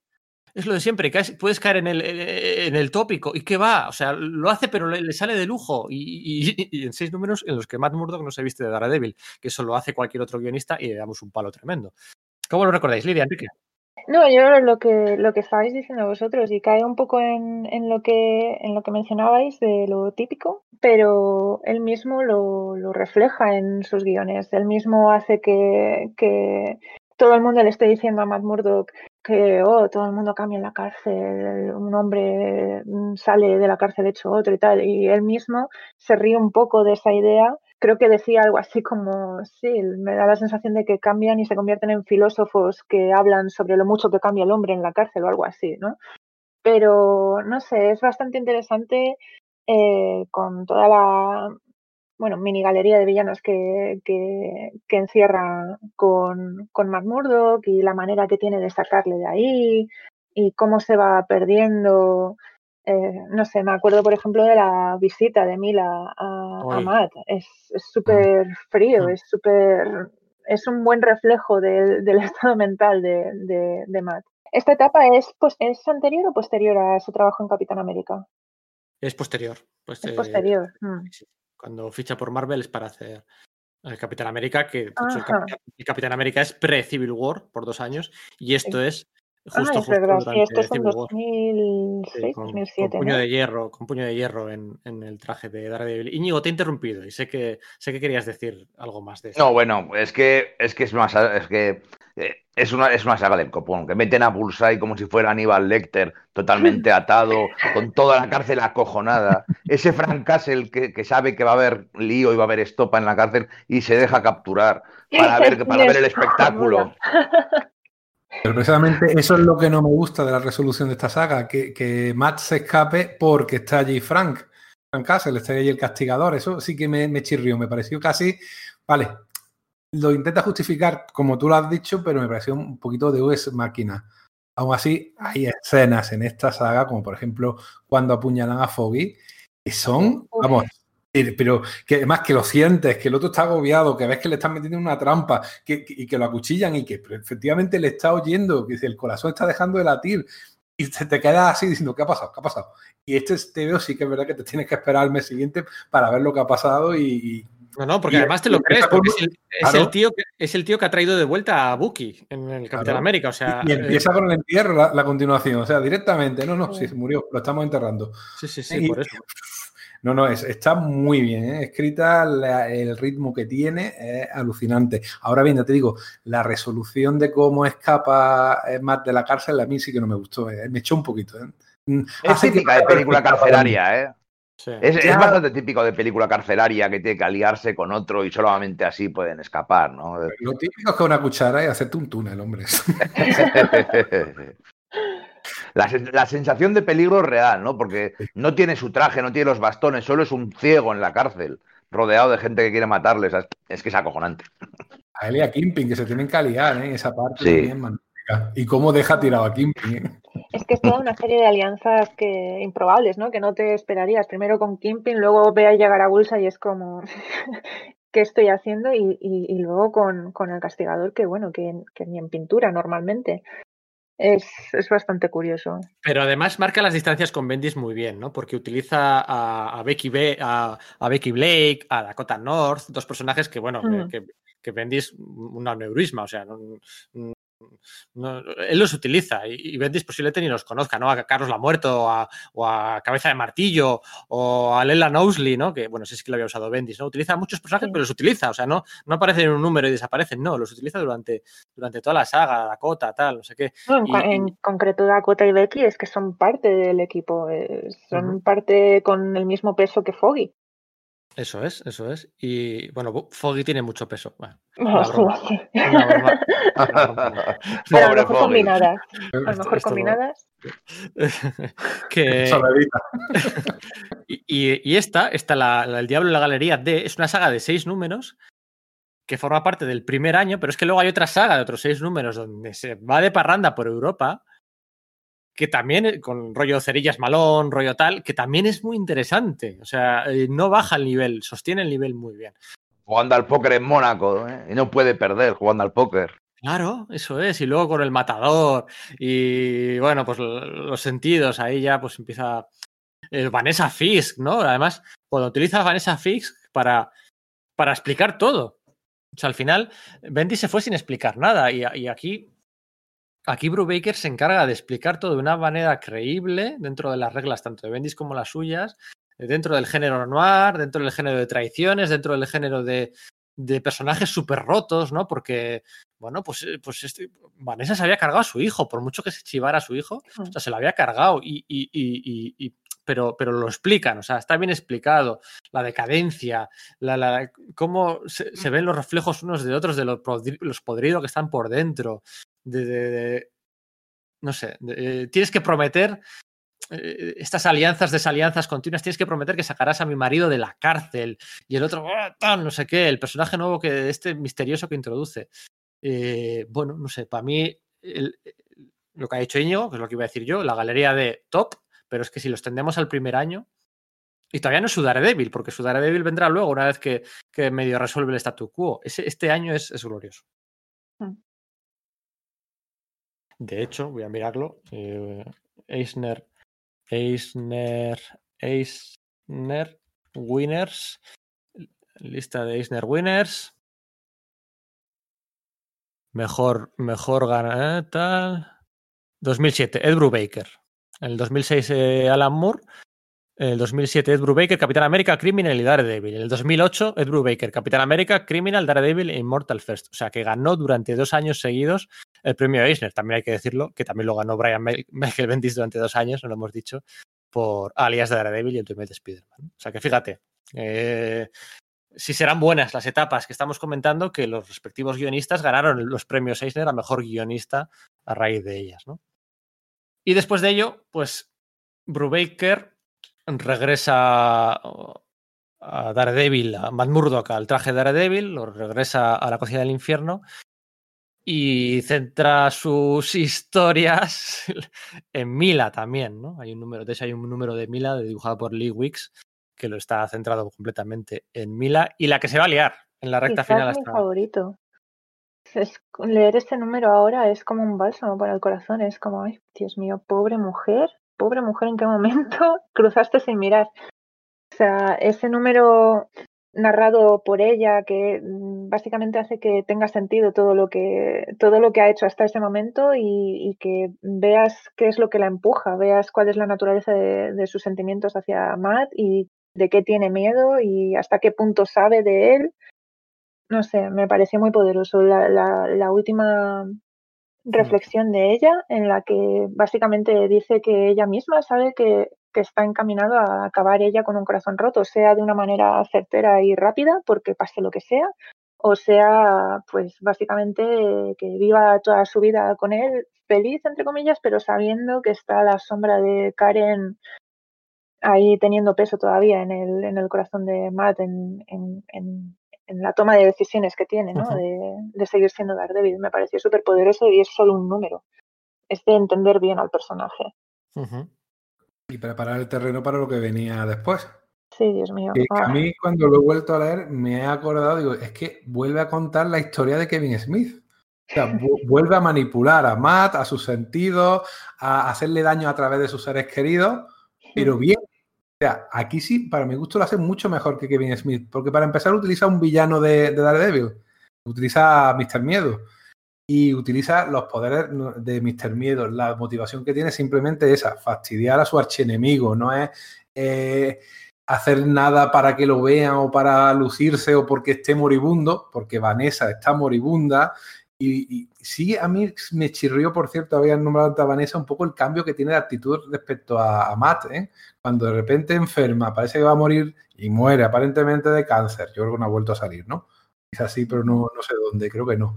Eh, muere de cáncer, eh, eh, previamente está agonizando y, pone todo su esfuerzo en, primero, que efectivamente Matt salve a Kimping, pero también fastidiar a Matt. Digo, y bueno, ¿y por qué ese cambio? Eso a mí la verdad que no lo llegué a entender. Pero la verdad que toda esta saga de Mr. Miedo a mí me, me- gusta mucho. No llega al nivel de la de la carcelaria, pero oye, mantiene el nivel y la emoción muy bien. Yo lo, yo- Vane- yo lo- yo lo que entendí de Vanessa es que al matar a su hijo, ¿eh? como venganza por el chivatazo, al matar a su hijo, eso te deja tocado. ¿eh? Sí, O sea, se ve te- consumida por la rabia y el dolor. Eso. Entonces, Entonces- eso le da sentido y a la vez luego cuando ves que no cumple su, su amenaza hacia Matt, como que le da una pequeña redención al personaje y a la vez luego mm, se permite el lujo de usarla en contra de, de, de. Fisk. Entonces, Eso es. es redondo.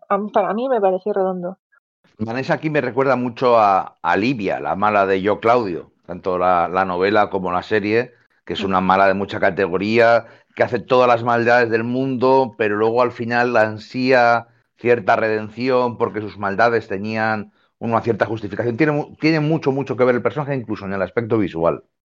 Oye, Bendis con el hombre púrpura y Jessica Jones había hecho algo muy parecido a lo que hace Brubaker con Mr. Miedo, ¿eh? Eso. También. oh, Lo llevamos tres. ¿eh? tres historias parecidas, es verdad. Que al final Bendis hace con el hombre púrpura lo que Kevin Smith había hecho con, con, con Misterio. Misterio, ¿no? Aquí hay, bueno, pues cada maestrillo tiene su librillo, pero, pero se ven un poco las costuras, ¿no? ¿Qué os parece el desquicie final eh, de, de Mila, ¿no? Ese- esa escena en el tranvía, esa... eh, ¿Os parece un final justo para un personaje? eh, o bueno, o se pasaron, o cómo, cómo lo veis, ¿no? Porque estaba claro que, bueno, pues la novia del héroe no iba a durar mucho más. Aquí, aquí Mila es coprotagonista de la serie, ¿eh? no es la novia de, es la coprotagonista de la serie durante, durante muchos números. De hecho, es la esposa, ¿eh? Es la única esposa que ha tenido Matt. Bueno, luego ha habido una historia por ahí de alguien, mm, de otra personaje. Es un, no, la verdad es que ahora mismo no recuerdo en qué cómic era, era un one shot. pero había una historia que estaba escrita como si fuera escrita por la propia personaje y luego resulta que era como una especie de carta a su hijo, que es de entender que nunca nació, a un hijo con, con el propio Matt Murdock, y narraba una especie de romance con él y cómo se casaba con él. Y eh, lo último que escribía era cuando se había dado cuenta de que se había quedado embarazada de él y bueno, le escribía esa carta a su hijo mm, no nato. Y es de entender que después de eso, pues moría. Y no me acuerdo ahora de, ni, de, ni de en qué one shot aparece ni del nombre de ella, pero no, no, supe nunca ubicarlo en la historia de, de Matt. No, yo no caigo ahora en eso, la verdad. Y yo. Ya investigaré. Ya es un juego. Íñigo, la etapa de Brubaker, ¿cómo- eh, al final, al final flojea, ¿no? Cuando introduce a Lady Bullseye, al final flojea cuando. Porque bueno, Bendis su- sabes. En su momento me flojeó más. Es, es que es otra etapa que me ha vuelto a ser resaltada con, la, con el tiempo. O sea, Brubaker utilizaba mejor la unidad del cómic co- para contar historias, pero a veces sí que es cierto que también se alargaba y porque también era la forma de contar las historias en aquel momento, ¿no? Eh, se me ha vuelto a reforzar. Yo siempre lo tenía en mi memoria. Era una gran primera etapa y luego pues unos tebeos correctos de Daredevil, pero la verdad es que en esta segunda relectura 12 años después, ha vuelto a ganar. Eh, ha sido disfrutable eh, por completo. Eh, me parece que está muy bien logrado todo. Matt está totalmente desquiciado, está auténticamente jodido. La verdad es que lo lleva a un pozo de unos infiernos ya de... Mira que es un personaje que además, cuando le pegan físicamente, le duele y nos duele a nosotros la- las hostias que le meten, eh, las palizas que recibe, las espadazos, los golpes. Y luego, pues por supuesto, los golpes morales y los golpes de, pues como sus amigos ya están hasta las narices de él porque es un gilipollas. Y, y acaba totalmente roto. Me, me ha gustado, eh, he sufrido por, por, más por Foggy que por Matt. Porque es que Sí. Foggy me cae muy bien. Es que le adoro al tío. Que hay un momento. Y la por no- Mila, y por Mila. O sea, cuando, por ejemplo, le entran, eh, no, no sé si es Bullseye o quién, qué asesino entra en, en casa de ella y el terror de una mujer ciega con un asesino dentro de su casa, hostia. Es, una, es un continuará. Sí, es bueno, una sensación entra- horrible. como, como uno cada seis números. Eh, la, sí, es verdad. La, Es verdad. mm, Sí. Para quien no lo recuerde, Mila, eh, pues con todo este personaje nuevo que, que- que sirve un poco para resolver la trama europea de, de Daredevil, con ese perfume que le recuerda a Karen Page, que puede un poco modificar la conducta de los hombres y tal. Hay un momento en el que Mila intenta asesinar a esta chica empujándola al, tranvía, lo que hace es asesina, empuja por, por error a otra persona, ¿no? Está, y aquí el, gas de Mr. Miedo pues está en la mente de Mila y cada vez está más desquiciada y la meten en una en una bueno pues en un manicomio preventivo hasta que sea su juicio no y, y hay que esperar al día siguiente está está ida completamente no atiende razones porque eh, toda la química de su cerebro se ha, visto, se ha visto alterada no y al día siguiente va a tener el examen médico y bueno pues tiene que pasarlo como sea para que pueda ir a casa no y, y Daredevil eh, que no puede ayudarla y se, se vuelve a casa y se vuelve a casa y, no- y- y lo que hace es por la noche se cuela en el manicomio y se tumba al lado de ella ¿eh? y la ayuda a relajarse, a intentar estar tranquila para el examen médico el día siguiente. Es una, una escena verdaderamente que demuestra la impotencia de Matt Murdock ante, ante un desequilibrio mental de su, de su mujer. ¿no? Y, y Un muy- desequilibrio mental, además, que, el, que, que- que acaba siendo pues lo mismo que le pasa a Gladiador en esta misma, en esta misma trama. Es, no es cosa suya, no es cosa de ella, no es que eh, todo el tema de, de que su marido sea Daredevil la está volviendo loca, no, es que han jugado con ella. Es es súper frustrante. Si yo pongo mañana, cuando mitamos esto, ¿no? El día que mitamos, pongo una encuesta en Twitter. ¿Cuál es la etapa que más os gusta de Daredevil, Bendis o Brubaker? ¿Qué votaríais?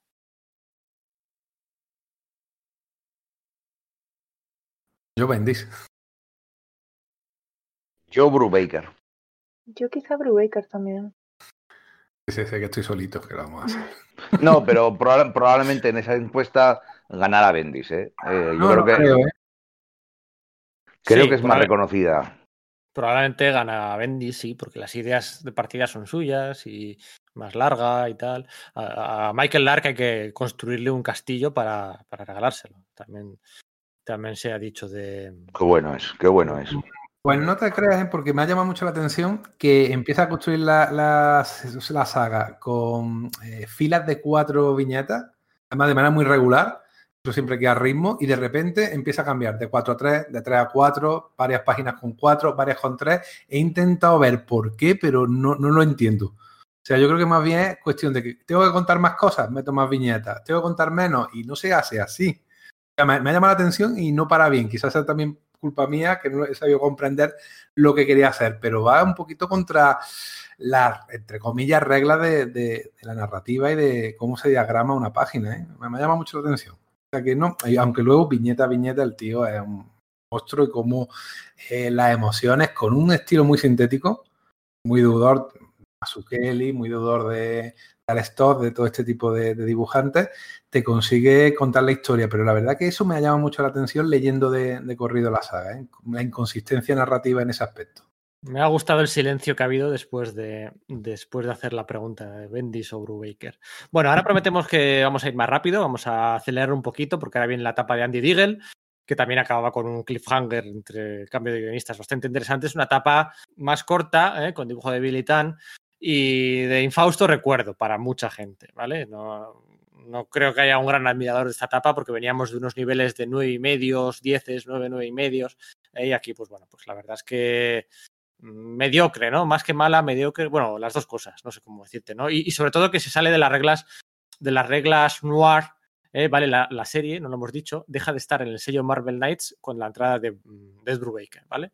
Hay ciertos matices que cambian, poquitos, pero luego ese cambio es mayor en la etapa de Andy Deagle. ¿Queréis comentar algo? ¿Queréis comentar, eh, bueno, pues el evento final ese de Shadowland con la muerte, resurrección de Bullseye, con, con, con esas portadas de, de, de, que eran de John Casa y poco acertadas, ese popurrí de héroes allí. ¿Queréis comentar algo en general así de esta etapa? No voy a hacer muchas más preguntas. ¿eh? La etapa, que son unos pocos números, está regulera, pero, pero Tierra de Sombras directamente es mala. Mala o muy mala. Es un TVO. Muy Es un TVO malo. Es que es un TVO malo. Es que no, se le puede, no tiene nada. No, tiene, no, no se le puede salvar por ningún sitio. El cliffhanger de, de, la etapa Brubaker es que efectivamente Matt eh, se une a la mano como líder de la mano él, y su idea se supone es usar la mano para el bien, cuando la mano lo que quiere es corromperle y lo consigue, vamos. Y, resulta demasiado facilón. O sea, pasa lo que te esperas que va a pasar. Cuando realmente quizá hubiera sido más interesante ver cómo eh, Matt consigue eh, lidiar con esa organización criminal de ninjas y la convierte en una fuerza del bien. Yo a mí me resultado bastante más interesante y sin embargo eh, opta lo fácil, ¿no? Que es a volver a hacerle daño al personaje, que se corrompe, que se convierte casi en él mismo en un demonio real, el famoso demonio este que ya salía en, en Electra Asesina, ¿no? Que, que siempre quiere meterse dentro de algún acólito especialmente poderoso. Y efectivamente lo que dice Íñigo, luego acaba en un evento, un evento en el que además participaban todos los héroes que habían eh, orbitado alrededor de Daredevil en la etapa anteriores, que si eh, Puño de Hierro, que si Luke Cage, que incluso creo que Spider-Man, no recuerdo ya, y es terrible. Es uno de los peores eventos que ha hecho Marvel y mira que ha hecho eventos malos en los últimos 15 años. Sí, yo creo que ellos mismos eran conscientes de que el evento estaba siendo malo, ¿no? Pero es un evento superheroico, no es un evento o sea, son unas reglas distintas, ¿no? Y es una pena porque ese ejército de secundarios con la mano, ¿no? Tarántula, la, la, la segunda tigre blanco. De verdad que había mucho potencial ahí, pero bueno. Eh, y estamos hablando de Andy Deagle, ¿eh? No estamos hablando de, no sé. Matauro, ¿no? De Matthew Rosenberg, ¿sabes? No, sí. Es que encima es muy. Es que, claro, si tú cuentas la historia de un tío que se corrompe, eso es lo interesante. Pero si es un demonio que le ha poseído, eso ya, ¿cuál es el interés? Le sacas al demonio y ya él ya automáticamente está libre de pecado. Eh, es interesante la corrupción, pero claro, si vas, a hacer una, si vas a hacer una corrupción de verdad, te cargas al personaje para siempre. Y la otra opción es que, que limpia la mano, que también hubiera, hubiera molado, pero bueno, no fueron por ahí. A mí quizás de haber releído el evento y, y, los números que lo tocan, lo que más me ha sorprendido, llamado la atención es eh, el haber visto a Marco Cecchetto eh, participar en alguno de esos números, cuando luego más adelante, no sé, creo que en la en la colección actual ¿no? de, de Chip Zdarsky mm. es, es, eh, está, está ahí. Y a, a, mí, al menos, yo no sé a vosotros, pero a mí me ha resultado irreconocible. No, no, no le he visto nada en común con el arte que, que tiene en la colección actual. Claro, es que estamos hablando de hace, pues fíjate, 11 años, 10, 11 años. Sí, me ha resultado bastante sorprendente. Luego lo que comentáis vosotros, pues es el típico mm, golpe de efecto de lo de que era un que estaba poseído eh, Daredevil que, que luego no tiene ningún igual que hemos estado hablando de los efectos que tiene cada una de las cosas que han estado pasando a lo largo de las etapas anteriores, esto realmente no tiene mucho efecto, ¿no? Quiere decir, luego le hacen que se vaya un poco nómada y a reencontrarse a sí mismo y a mm, encontrar una redención quizás, pero no... Luego, después de eso, cada vez que me he tenido que acordar de que había pasado, o sea, de que Matt Murdock había hecho eso, lo que, lo, que me ha generado es eh, no, no me lo creo, ¿no? No, no me creo mm. que, que, un personaje como él pudiera hacer todo eso y luego no tener apenas consecuencias. Y además, pues que el traje ese negro que le pusieron en aquellos números tampoco era tampoco era gran cosa. Es increíble cómo puede enseguida caer una colección en, una espiral de, de mediocridad eh, como ocurrió en este caso, ¿no? De repente, pues de, encadenar etapas tan buenas, ¿no? El otro día lo preguntábamos en, en Twitter, ¿no? Oye, que de esas veces que una gran etapa de, de, Marvel, una etapa, una etapa sobresaliente, es continuada por otra sobresaliente y no hay tantos casos. Mucha gente, muchos de nuestros oyentes, inteligentes ellos, comentaba precisamente la que estamos, la, la pregunta estaba puesta a propósito, ¿no? Porque estábamos a punto de grabar este podcast, pero muchos contestaban lo de Brubaker de, de, de, Bendis, pero bueno, había respuestas por aquí y por allá. Poquitas se, salían de eso, ¿no? Es, y, fíjate lo mal que salió. Y eh, después de esto, estamos hablando del año 2011, iba a llegar al rescate de la, de la colección Marwade. ¿Y de qué manera, señores? De un giro de timón, de timón completo, iba a alejarse no solo de las tramas recientes, sino incluso del, del subgénero, ¿no? Podríamos decirlo.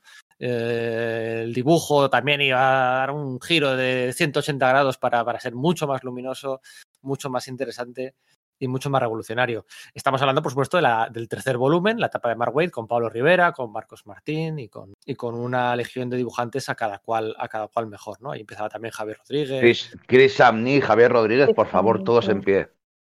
¿Qué, ¿Qué, cuatro dibujantes? ¿Qué cuatro dibujantes? Pablo Rivera, Marcos Martín, Chris Samney, que Dios te tenga en su gloria. Digo, no porque esté muerto, oh. sino porque se merece estar a la mano de Dios, sino porque se merece estar a la derecha de Dios. Y, y, el grandísimo Javier Rodríguez, que además es el colorista de toda la etapa.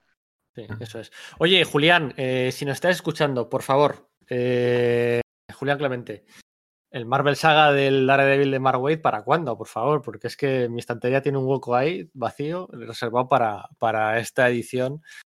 Me consta que no soy el único aficionado que quiere cuanto antes ver la recopilada, que ha pasado 10 años, ¿eh? estamos hablando desde verano del 2011, nueve añitos, uh -huh. va para 10, así que ya va siendo hora. Eh,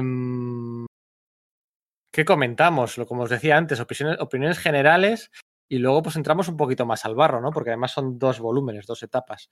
¿Qué es lo que, qué es lo que recordáis, ¿no? Además de un Daredevil moviéndose en el, en el terreno superheroico, ¿no? Más que en el, el urbano, ¿no? Había el hombre top, o sea, el hombre top, ¿por qué me estás contando? Capitán América o, o Clau, que, es un villano muy apropiado, por otro lado, el Doctor Muerte, ¿no? Fíjate, está en una zona de confort distinta que tú dices, Daredevil aquí, qué raro, ¿no? Pues oye, que funciona de lujo. Qué bonito es cuando se utiliza bien el universo, bueno, el universo Marvel o el universo DC, ¿no? Qué, bonito es cuando se utiliza bien y se sabe sacar el provecho, ¿no? Cuando lo sacas de confort a tu, a tu personaje, de la zona de confort a tu personaje y le haces enfrentarte a amenazas diferentes, quizá más coloristas, obviamente, no es el noir y no es los ninjas y la pelea, pero también tiene cosas de esas, es que tampoco acaba de huir del todo. De hecho, quizá la mejor saga es una pelea contra un ninja versión reverso tenebroso suyo eh, espectacular.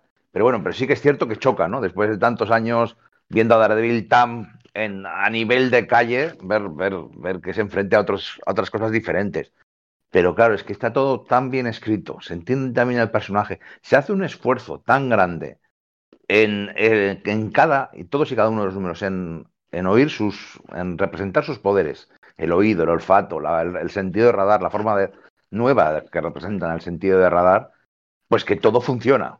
todo funciona. Y una vez más, Foggy es la estrella, pues porque Foggy es el mejor personaje. A mí algo que me gusta mucho del trabajo de Mark en, Daredevil es eh, la manera de representar lo que, lo, que, lo que Íñigo ha dicho, la manera de representar ese eh, radar suyo, pero a la vez también siempre em, relacionándolo con la, ceguera de, Matt. Me parece que pone mucho énfasis en, en representar cómo eh, Matt percibe el mundo a su alrededor y también luego más adelante en, la salud mental de Matt.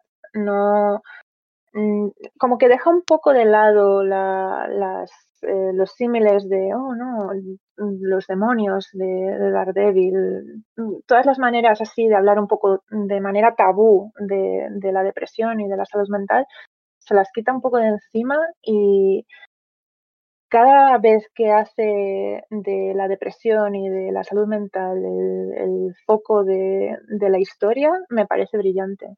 Nos quisieron vender esta etapa, nos la vendieron así como una vuelta a, la brillantez, a la alegría, que era parte del personaje en la época pre-Miller. Era un personaje bastante chispeante, con una aventura bastante light, eh, muy superheroica, era casi un Spider-Man, pero rico, ¿no? Porque era abogado, entonces ya tenía dinero y no tenía los problemas económicos eh, que tenía Peter, Peter Parker. Eh, sin embargo, aquí lo que es alegre es la actitud con la cual Murdoch, Matt, sobrelleva todo lo que lleva encima. Porque claro, Wade piensa, este hombre tendría que estar loco, pero loco de atar, loco de estar metido en una celda acolchada, ¿Cómo consigue no volverse loco después de todo lo que le ha pasado, de todo lo que hemos contado y todo lo anterior, toda la muerte de las parejas, todo, todo lo que le ha pasado, ¿no? Familiar y personalmente, pues fingiendo alegría, o queriendo ser alegre, o intentando llevarlo de la mejor manera posible, ¿eh? haciendo un gran esfuerzo. Es lo que tú has comentado antes, Lidia, el tema de la depresión, de lo que lleva por dentro y cómo intenta, un poquito como en esos cursos de coaching que te dan, si tú pones buena cara, tu interior también va a estar bien es bastante discutible, pero bueno, esa es la idea que hay detrás del personaje. Sin embargo, le pasan barbaridades. El cáncer de, Foggy, roban los restos del padre, eh, tiene otra vez problemas con la madre, incluso tiene un flashback eh, que tiene que ver con, eh, con Pecado Original, en la cual llega a pensar que su padre era un maltratador, su padre al cual tiene en un pedestal. El padre aparece mucho, por cierto, ¿no? Es un poco freudiano. Eh, hay un, eh, también tiene un montón de enemigos bastante chungos. está ahí el racismo. O sea, hay un montón de como tema eh, con los hijos de la serpiente. Es decir, es una etapa que los temas que trata son muy oscuros, pero la trata con brillantez. Es un, trata con sensibilidad. Sí, señor. Y con, no alegría, sino decir, mira, ¿qué es ser un héroe? Sobreponerte a todo esto, no dejarte hundir, efectivamente. Esa es la idea. Sin embargo, se nota que Matt está muy tocado y sigue estando muy tocado y de hecho eso le crea problemas por pues eso con Foggy y con, toda la gente que le rodea. Para darle un poquito de más, de más brillante y de más alegría a la serie, pues te meten yo creo que una de las mejores novias que ha tenido Matt nunca. ¿eh? sí, me parece un caramelo. me parece la mejor Lois Lane que he leído en años. O sea, es que remeda Mark White, que sabéis que es una enamorada de Superman, toda aquella historia de los años 50 y 60 de Superman en las cuales Lois Lane le ponía trampa a Clark Kent o a Superman para demostrar que era la misma persona. Es que hace lo mismo y es la misma actitud. A mí el personaje me hace mucha gracia, ¿eh? la verdad. Porque al final no muere, desaparece, pero no muere. Exactamente, eso es lo más curioso. El personaje de Kristen McDuffie es como que sabe salirse de la sombra de la novia de Daredevil desde el principio. Desde el principio mm, rompe el inicio de relación que tiene con, con Matt Murdock porque lo deja claro, ella no quiere ser la novia de... Y luego aparte tiene... Es que tiene muchísima, muchísima personalidad fuera de su relación con Matt es, un, es todo un acierto y luego cuando, cuando posteriormente desaparezca, no porque le pase nada, sino porque simplemente pues no, no, no permanezca en la órbita del personaje, uf, es una ausencia que, se nota, ¿eh? ¿Qué es lo más daredeviliano de esta etapa, digamos? Porque es que aquí mm, Daredevil viaja a Wakanda, las cuatro esquinas del universo Marvel, ¿no? ¿Qué es lo más darabiliano de esta, de esta Hace surf en la tabla de estela plateada. Sí, es verdad. Sí, sí, sí. Para mí es uno de los cómics, para mí es uno de los cómics más importantes que ha hecho Marvel en, esta, en este siglo y en, esta década. Es el cómic que marcó la forma de hacer quizá los cómics que no eran el, el, evento o los que no fueran los Vengadores o que no fueran Spider-Man, ¿no? Eh, si, si, hemos tenido la estela plateada de Dan Slott y, Mike Alred, si hemos tenido El Ojo de Halcón de David Aja y Matt Fraction, pues muchos gracias a este cómic, que tiene un encanto y tiene está tan bien pensado y, y, y mira, es uno de los cómics en los que se ve la diferencia de verdad entre un dibujante mediocre y un buen dibujante es de los cómics que los recuerdas solamente por el dibujo. O sea, hay, episodios que son básicamente una escena de acción alargada en las que estás disfrutando como si estás viendo una película buena de artes marciales o una buena película de acción.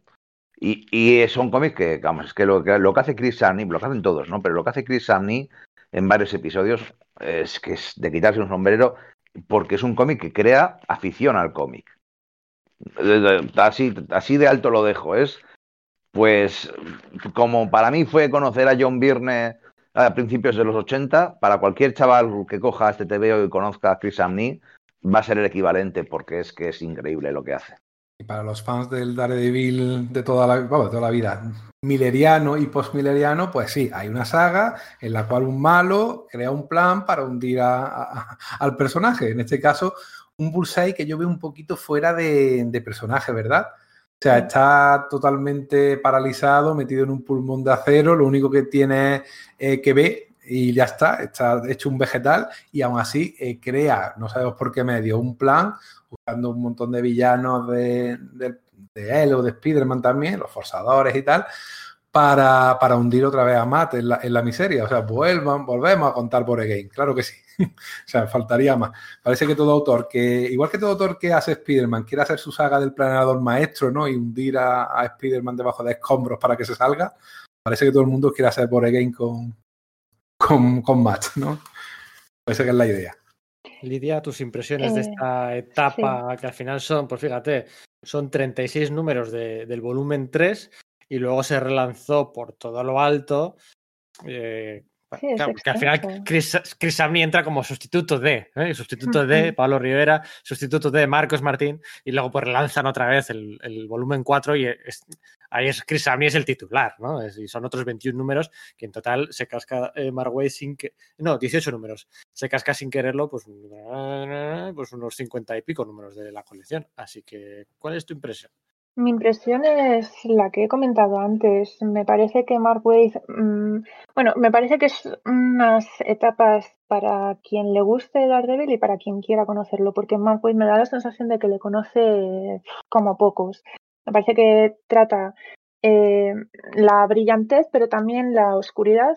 Eh, lo que pasa es que la trata desde un desde una sensibilidad que, que, que, hace que mantenga esa dinámica vibrante, ¿no? que va, va sumando capas y evita caer en, en, la bajona absoluta que han sido las etapas anteriores, que están muy bien, pero que eran un mamoreo constante a Man Murdock.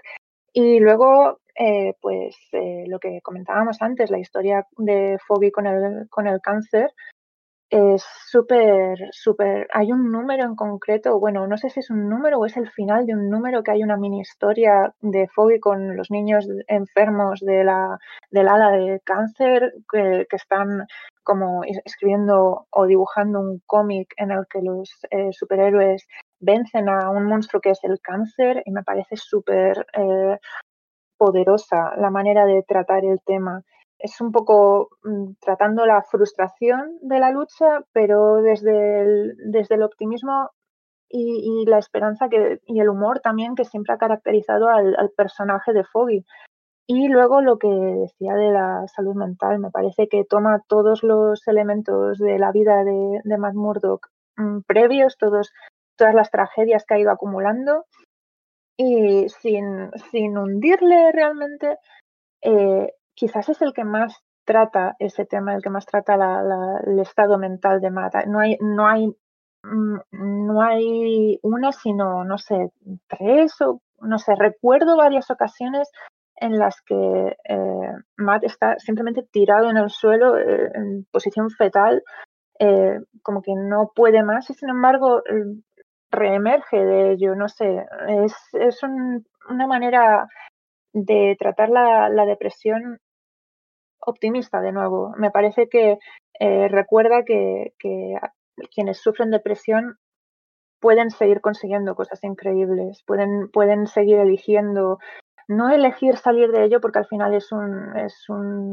desequilibrio químico en tu cerebro, como dice él mismo, pero puedes elegir sonreír como hace el de primeras, ¿no? Puedes elegir ser alegre, puedes elegir intentar al menos ser optimista, aunque luego, luego lo más importante sea que, busques ayuda profesional y que, que, no te encuentres solo, pero bueno, me parece bastante, hmm. no sé, compasivo y, que lo trata con conciencia, ¿no? ¿Os acordáis cuando antes decía que Brian Michael Bendis eh, había ganado dos premios Eisner, ¿no? Durante su etapa en Daredevil que Ed Brubaker había ganado dos premios Eisner durante su etapa en Daredevil y Mark Waid también ganó un premio Eisner a mejor guionista durante su etapa de Daredevil. Y no solo eso, hizo que la serie ganara el título, e, el premio Eisner a mejor serie regular. O sea, eso, eso sí que no lo habían conseguido. Eso sí que no lo habían conseguido Bendis y, Brubaker. el Daredevil de Mark Waid fue el premio Eisner a mejor serie regular en el 2012. O sea, no, no, no es nada. Y además el número 7, con Pablo Rivera, el gran número 7, también ganó un premio Eisner a mejor eh, número autoconclusivo. Y además, o sea, para que os veáis la importancia de esta etapa, en el 2013, o sea, el año siguiente, el señor Chris Samney ganó el premio Eisner a mejor em, dibujante. Un premio Eisner que aquel año ¿eh? Eh, se, hubo, empate, ¿eh? no, suele ocurrir, y fue para un premio para David Zaja por su Ojo de Halcón y otro para Chris Samney. Me da rabia, después de todos los cómics que os habéis releído de la etapa de Mark Waid, no hacer unas preguntas, pero me gustaría destacar dos momentitos y uno de ellos es a casi de modo de coña. Cuando está cuando os acordáis cuando estaba Daredevil besándose con la gata negra en el crossover. Este. sí. que aparece Spiderman diciendo atrás, este es el, este es el nacimiento de, un supervillano, este es mi nacimiento como supervillano. Y más, adelante retoma el chiste y dice, oye, me tienes que vigilar porque voy a salir con una chica. dice, es la gata negra y dice, no, dice, vale. la verdad es que ese es el... Graba también a Spiderman. Yo creo que es lo mejor que ha hecho White en los últimos 10 años, ¿eh? Después no, no, no ha brillado tanto. Este es el último gran trabajo de Marvel. ¿Verdad? Efectivamente. Yo creo que sí. Eso es. Y el otro chiste que quería recordar, otra imagen, es la del propio Matt Murdock vistiendo, eso es un meme ya en internet, vistiendo la camiseta de, de, Yo no soy Daredevil, ¿no? Y, que hubo hasta una portada muy parecida o algo así. ¿Cuántos cosplays generó ese, ese, ese momento? Sí, amiga, esa imagen además era un número navideño, ¿no? Si no recuerdo mal. Sí, porque estaba Foggy al lado con la cornamenta de, Reno, ¿no? Sí, sí. Qué bueno. Qué, necesario es de vez en cuando estas cosas. Porque es que Annocenti, cuando entró Annocenti a, a, a la serie de Daredevil, después de Frank Miller, eh, no optó por alejarse del terror, optó por meterse en todos los fregados posibles sociopolíticos de la época, que era lo que a ella le pedía al cuerpo, ¿no? Y esas críticas sociales al racismo, más allá de utilizar a Ultron o Mephisto o los inhumanos, ¿eh? que, nos chiflan, eh, abusos, violencia, o sea, bueno, no sentido optó por otro lado. Y aquí, después de Brubaker y de Bendis, Mark Wade optó por esto. Muy bien, muy inteligente. Mm. Ahí puedo, puedo, puedo decir cuál es mi momento favorito de esta etapa que me vuelve loco. Porque me acuerdo de leerlo en el momento de decir, ahí va la hostia, qué bien han jugado conmigo. Cuando Daredevil está luchando contra el ninja este que tiene sus mismos poderes y están igualados, y Caris ese. Y, está, y es una pelea y está. Y, Daredevil está todo el rato pensando cómo pararle, ¿no? Tiene mis mismos poderes, pero no tiene mi misma experiencia y va jugando con ello. Pues ahora le voy a cegar y coge y entra en un sitio y Rom da, hace encender la alarma de incendios para que salga todo el agua. Que ahora está ciego, pero yo tengo mucha más experiencia. Y el otro dice, no, no, es que tú vas a, vas a tocar el botón rojo. Es que no es ciego. Y como durante un número entero de pelea te han engañado y tú has pensado lo mismo, te han llevado por el camino de pensar lo que está pensando Matt, lo que está pensando Daredevil, han jugado contigo totalmente y te hacen la revelación, no, no, tiene todos los mismos poderes, pero no es ciego. Y le da una paliza a, Matt que flipas. Es un momento acojonante, de pura narrativa, de, engañar al, lector, pero, pero sin hacer trampas. Y del final, y del final de la etapa. O sea, que, que la etapa, esto demuestra lo sostenido que es la calidad, ¿no? O sea. Y, Y el bueno, tema con Kimping al final, sí, también. no también os, engaña, ¿eh? no os lo he preguntado, Ay, vamos, ¿qué le dice? ¿Qué le dice? Era un buen trabajo, Murdoch. No debiste firmarlo. Oye, y si os pregunto y pongo una encuesta en Twitter, ¿y cuál es la mejor etapa? ¿La de Bendis, la de Brubaker o la de Mark Wade? ¿Qué me, qué me respondéis? La de Wade. La de Mark Wade. Venga, la de Wade. Sí. ¡Ostras! ¡Ostras! ¡Hala! Sí.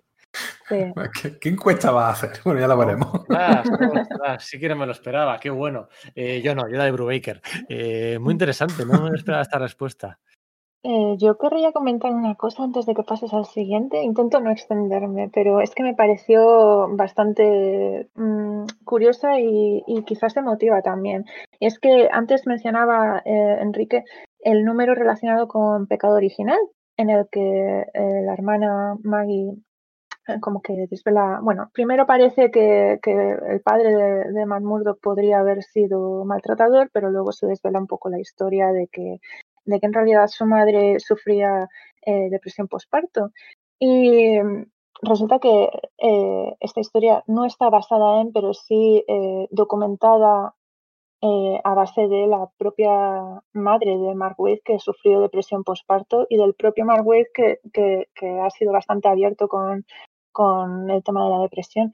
Me pareció bastante curioso porque cuando, cuando relees esa etapa en las, en las grapas americanas al menos, la, la página final que queda reservada normalmente a cartas de los fans, en este número lo reservaron a información sobre, sobre una organización eh, mundial eh, de ayuda a las, a las personas que puedan estar padeciendo esta, esta depresión que normalmente ha sido bastante mm, poco tomada en serio, bastante mal entendida.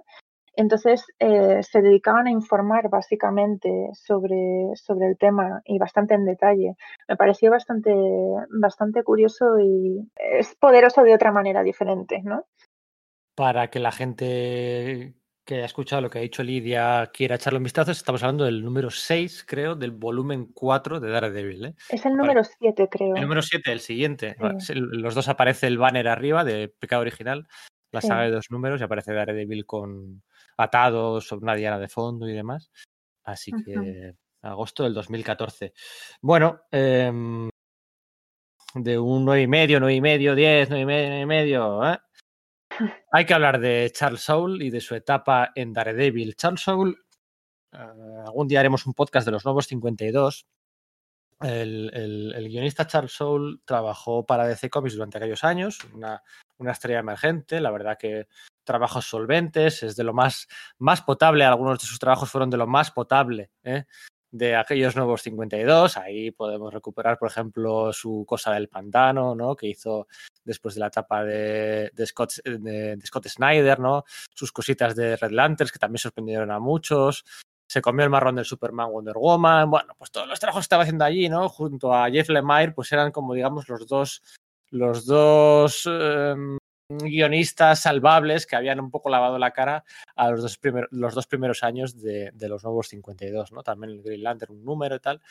Y de repente se anuncia, ¿no? Que ficha por, ficha por Marvel, ¿no? Era un fichaje, bueno, pues digamos un, un buen robo, ¿no? Un buen robo de un guionista ascendente que prometía, era abogado de profesión, entonces todo eso parecía como que estaba encaminado en algún momento a guionizar Daredevil, prometía, bueno, Daredevil no, pero vamos a hacer, vas a hacer Hulka, ¿no? Que también, oye, abogada, también muy conveniente, además una serie muy interesante, los números de Javier Pulido, eh, 10 de 12 hizo brillantes, excepcionales, una, una, etapa muy interesante de Hulk, completamente distinta a la de Dan Slott, pero muy interesante también. Se comió el marrón de los inhumanos en, en, en Marvel, hizo la muerte de Lobez, ¿no? Que sorprendía a todo el mundo, ¿no? Recién llegado, oye, bueno, mucha confianza están depositando en él. Era un marrón, acordaros de aquellos años en los que Marvel no apostaba por los mutantes y ya por fin, ¿eh? En, en, a finales del 2015 le, dejaron a él relanzar Daredevil en el, en el volumen 5. ¿no? El volumen 5 estaría a lo largo de pues eh, ocho tomos recopilatorios, para que os hagáis una idea.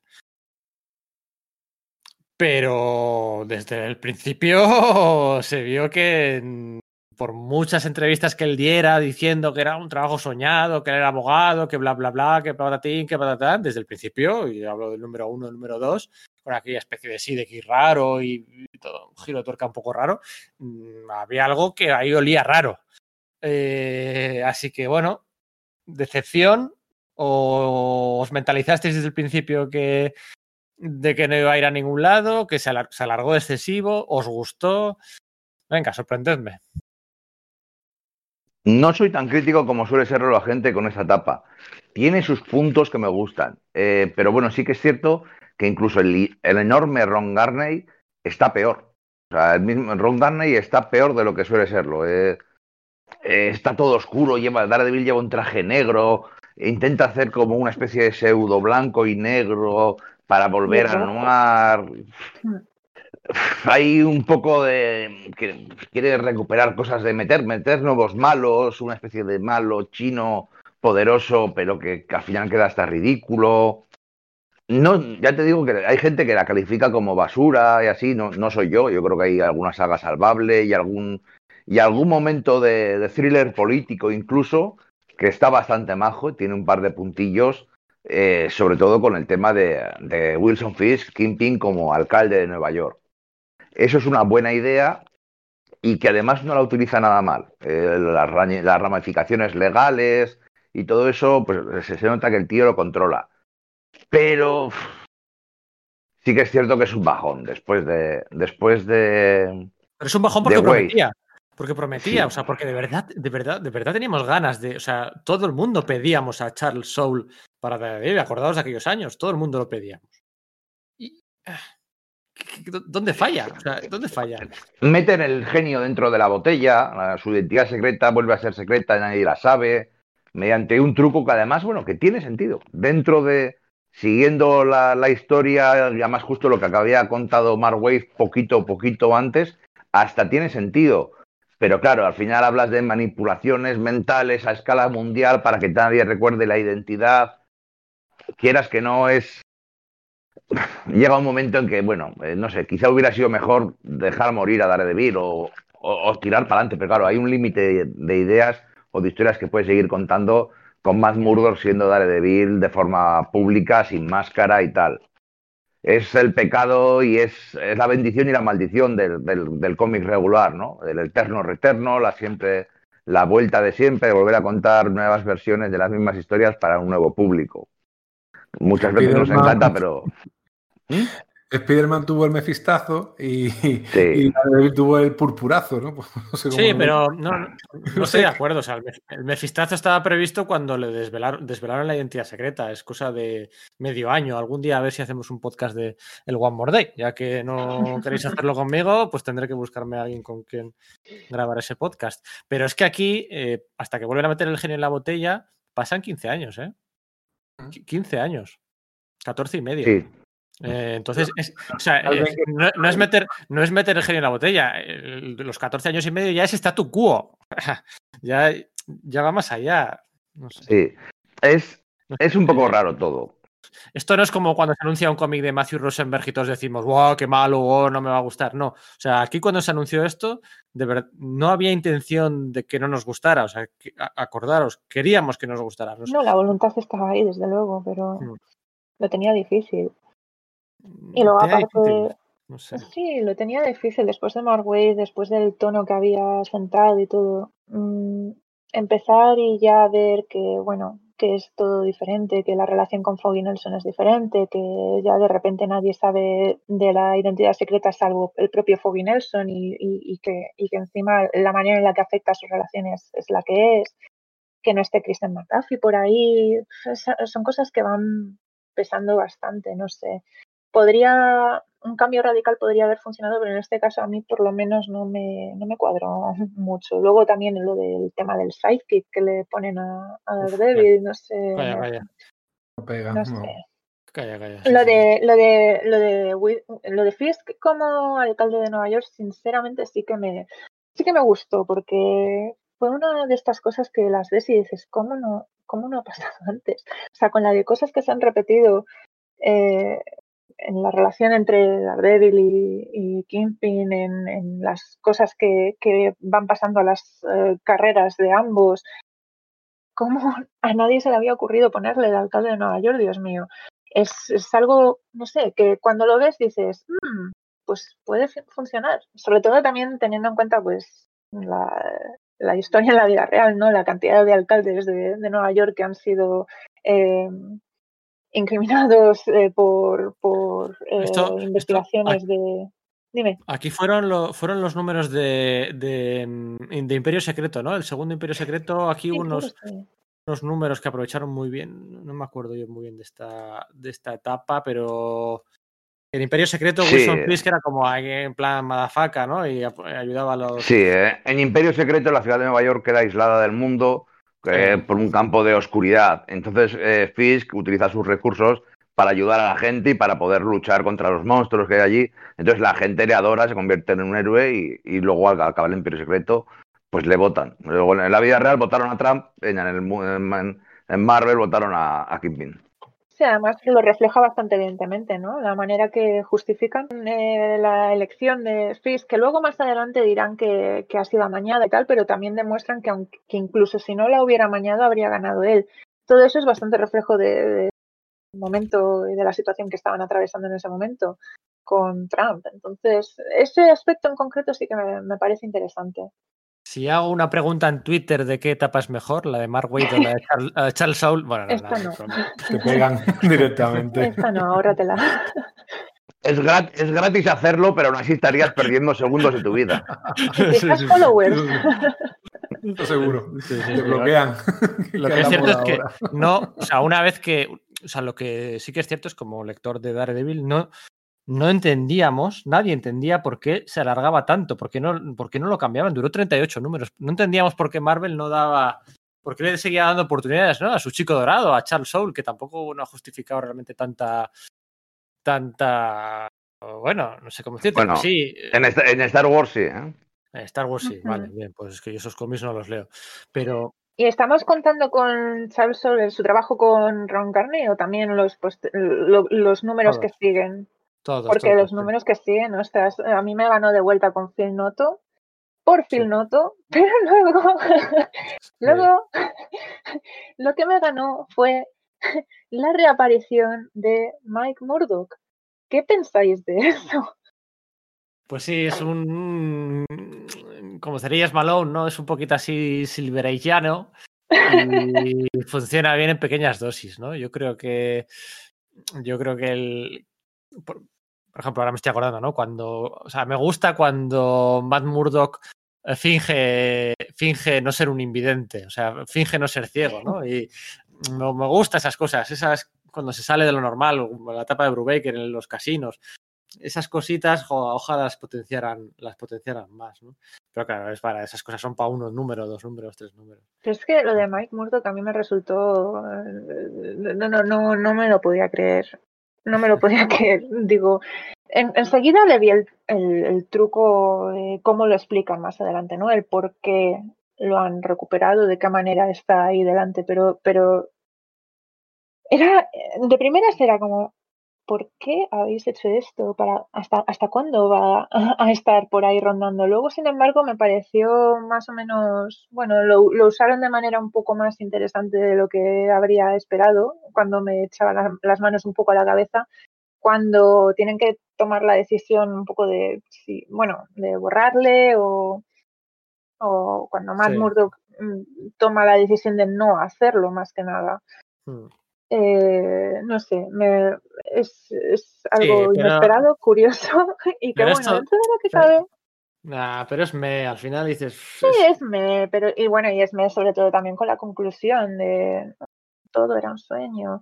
Mm, Pero bueno, Llega, oye, eh, una, una pregunta. Has comentado antes que tienes las grapas americanas, ¿no? Que tienes las grapas americanas. ¿Tú conoces la tienda, claro, cono- conoces la tienda Radar Comics, la tienda online Sí. Radar Comics? Vale. ¿cómo no? claro, claro. Eh, quien no la conozca, eh, ahora vamos a hablar de la etapa de, de Zdrasky. Quien no la conozca, que sepa que es la mejor opción para estar al día en la, en la compra de material de importación, de las grapas USA, de Marvel, de DC, sobre todo ahora con el pollo este de DC, podéis compraros todas las grapas de importación, lo que antes era el catálogo Previous, podéis comprarlas en, en Radar Comics. Es una tienda online, también una tienda física, en el corazón de Malasaña, en el que podéis hacer toda vuestra compra, ¿no? Ahora, en un ratito hacemos, haré la pregunta de cuál es la mejor etapa. Si pregunto en Twitter, ¿eh? Chief Zdarsky, Mark Waid, Brubaker. Pues bueno, la etapa de, actual de Chief ahí está, con Immortal Hulk, las dos mejores del momento, pues podéis comprarla. ¿eh? ¡Oh, qué cara! Las grapas de Panini, qué grapas. Bueno, pues mira, que queréis tenerlas antes, más baratas, tal, en Radar Comics. Así que ahí queda eso. Aquí pongo la campana de spoilers. ¿Vale? Campana de spoilers porque es una etapa en curso, una etapa actual, en la que vamos a entrar a hablar ahora, ¿eh? El Daredevil de Chip Zdarsky, de Marco Checheto y de bastantes números de Jorge Fornés. Y ya que pongo la campana de spoilers, la, eh, lanzo también el mea culpa. Yo no he leído esta etapa, no estoy leyendo esta etapa. Me leí los tres, cuatro primeros números, pero bueno, eh, voy a mil cosas y esta etapa en concreto no la estoy leyendo. Así que explicadme sus bondades, porque todo el mundo no deja de hablar de ella. Explicadme por qué, el tono, personajes, qué me contáis de ella, por qué es tan buena. Zdarsky introduce eh, a un policía de Chicago, a ver si os suena la historia, contada así, un policía de Chicago que aterriza en la comisaría más corrupta del barrio más corrupto de la ciudad, en este caso en Nueva York, ¿no? Pero podría ser otra ciudad. Gotham City.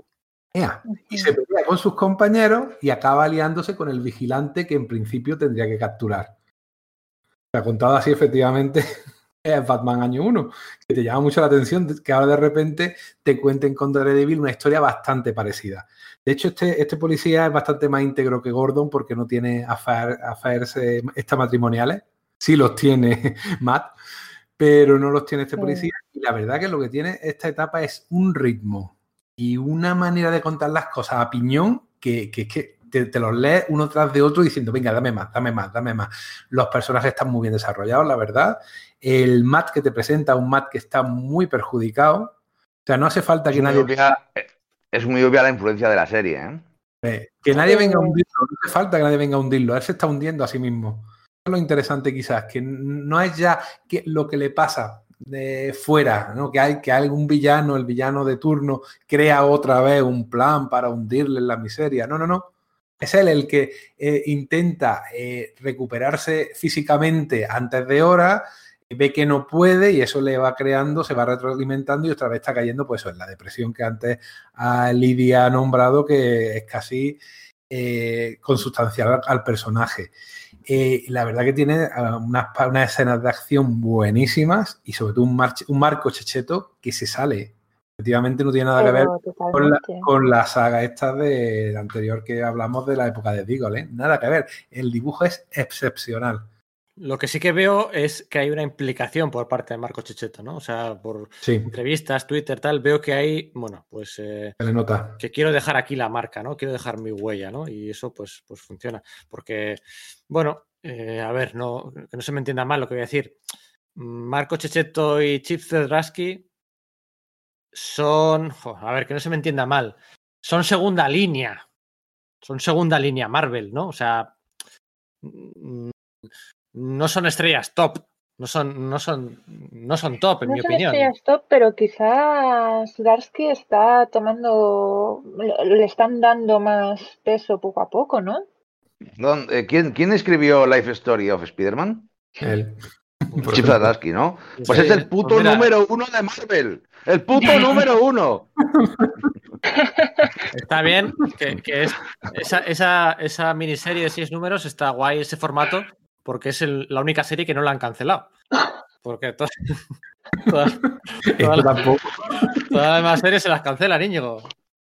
No, a ver, no, hizo espectacular Spider-Man, que hizo unos números, ganó un Eisner, hizo varios números deliciosos, maravillosos. Lo de, lo de los cuatro fantásticos, pues mal que me pese, o sea, bueno, lo de Marvel 2 in 1, que era el hacer tiempo hasta que lleguen los cuatro fantásticos de Dan Slott, Mal que me pese, son mejores que los Cuatro Fantásticos de Dan Slot. Y eso que yo quiero querer los Cuatro Fantásticos de Dan Slot. Eh, yo creo que todo lo que ha hecho está bastante, está como mínimo bastante guay. Está ganándose una fama y una reputación, eh, vamos, estupenda. De hecho, yo he hecho un poco de menos su humor en esta serie, que me está gustando mucho. Está la segunda o la tercera que leo todos los meses, pero me parece que, que ponerle a la altura de Immortal Hulk no, no es hacerle o, no. O sea, para mí no, no, para mí es muy buena, pero no es tan buena como está diciendo todo el mundo, ¿no? Me gusta mucho como, desde luego el primer número toma mucha inspiración de la serie de televisión, eh, un Daredevil ya bastante más... En, las series al revés, es como es más novato, no es tan poderoso, y aquí es, ya es más viejo, no es tan duro, ¿no? Es, es mucho, más fall, mucho más falible, le dan palizas, le inflan a hostias sin parar, y bueno, incluso pues el traje que lleva y toda la... Es, es muy obvia la inspiración en la serie. Y claro, la serie está basada en los cómics, ¿no? Pero bueno, que se retroalimentan y ha, ha, decidido tirar por ahí, porque al fin y al cabo, bueno, la serie de televisión es una pasada. Yo no sé vosotros, yo soy muy fan de, de esas tres temporadas maravillosas. Sí. Y entonces el cómic está genial, me encanta, pero para mí no es la obra maestra que están poniendo. Bueno, yo lo he puesto a la misma altura porque los, los nominados a los premios Eisner de este año ¿eh? estaban las dos, Immortal Hulk y Daredevil. Sí, sí, sí. No, y, y, el debate está ahí. En, en Twitter ah. la gente comenta cuál de las dos es la mejor. Para mí sí. no, hay, no hay debate, pero bueno, pero, pero bueno, lo admito. Eso es, no ha ganado la, el Eisner ninguna de las dos, pero bueno, oye, por lo que me refiero por segundón, hay un número, el número ese de espectacular Spider-Man en el que Jameson y Peter Parker, ¿eh? ese, ese, ese, número es, es, espectacular, su serie de Howard the Dog también con mucho humor, con tal. Prefiero segundón en el sentido de que no tiene una, bueno, pues cuando hacía espectacular Spider-Man estaba a la sombra de Jameson, a la sombra de mm, Dan Slott, ¿no? Acuérdate, aunque sí que hay, hace un cambio gordo, más o menos, ¿no? Que afecta luego al final de la etapa de Dan Slott y lo aprovecha muy bien y tal. Pero bueno, era un. A, a eso Slott es un jugador de equipo. Eso sí, Bendis sí. no lo hubiera hecho. No, no, estoy de acuerdo contigo, pero bueno, que, que, al final lo que me refiero es que no tiene una, una un gran como asignación, no, un gran encargo, ¿no? Bueno, a ver, este X-Men Fantastic Four, una miniserie de cuatro números, ahí a los albores de Hickman. A ver, bueno, pues a ver, a ver qué acaba con Daredevil, que ya lleva unos, unos 20 números. No sé muy bien qué preguntaros, no me he leído la etapa, no me, me da rabia. Eh, ¿Viste el traje rojo o no lo viste? Sí, lo viste. Sí. Mm.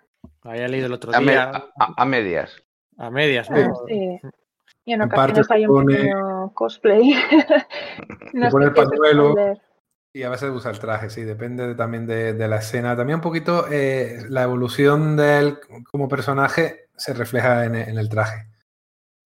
Intenta dejarse su vida superheroica, entonces se ha obligado a vestirse, pero utiliza lo primero que encuentra, un trapo, y se parece bastante efectivamente, para hacerse una especie de, de capucha, se parece bastante a lo, de, a lo que aparece en, el, en la serie de televisión. Pero bueno, también tiene unas escenas de, de, acción muy buenas. O sea, un tío que, le, que llega a Bullseye le descarga un, un cargador de, de balas y las para todas. Diciendo el problema que tienes de no fallar nunca, que sabes dónde va a dar.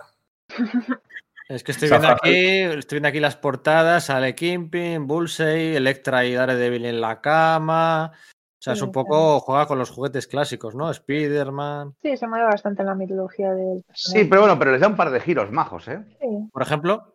Pues porque es un Daredevil muy cansado. O sea, es, un, es, literalmente un superhéroe que ya está cayendo, ya nunca más va a estar al, al nivel que estaba antes. Acabado, sí. eh, Spider-Man le dice, eres un peligro para ti y para los que te rodean. Deja de ser Daredevil o te voy a inflar a hostias. Y todo esto viene de que accidentalmente mata aparentemente a un, a un raterillo con el cual se pelea. Lo arroja contra la pared y le causa una conmoción craneal que luego lo mata. Y ese es el, diríamos, volvemos otra vez al tema de la culpa, ¿no? Hay católica, es el tema que va arrastrando durante toda la etapa y que, bueno, en los últimos números pues tiene consecuencias. Además, ahora que dices eh, eso, eh, es una de las cosas que me llamó a mí la atención de, esta etapa es la vuelta un poco a la religiosidad, ¿no? Hasta entonces había, había pasado mucho tiempo antes de que Matt hubiera vuelto a la iglesia, hubiera vuelto a um, confesarse a cualquier figura Sí. En este caso es una, es una monja que, bueno, que no voy a hablar mucho del tema, pero porque no sé si estamos en terreno de spoilers, en plan, vamos a, bueno, vamos a desvelar cosas. Sí. Pero bueno, hay una figura ahí de una monja que luego da más que hablar, pero de primeras es la figura a la que, a la que va un poco a, a confesarse, a pedir ayuda, a pedir consejo y eso, cuando lo vi, me di cuenta de cuánto tiempo hacía que no lo, que, que no lo estaban utilizando. ¿Por qué dices que va a dejar que, va- que luego da que hablar? ¿Se enrolla con la monja?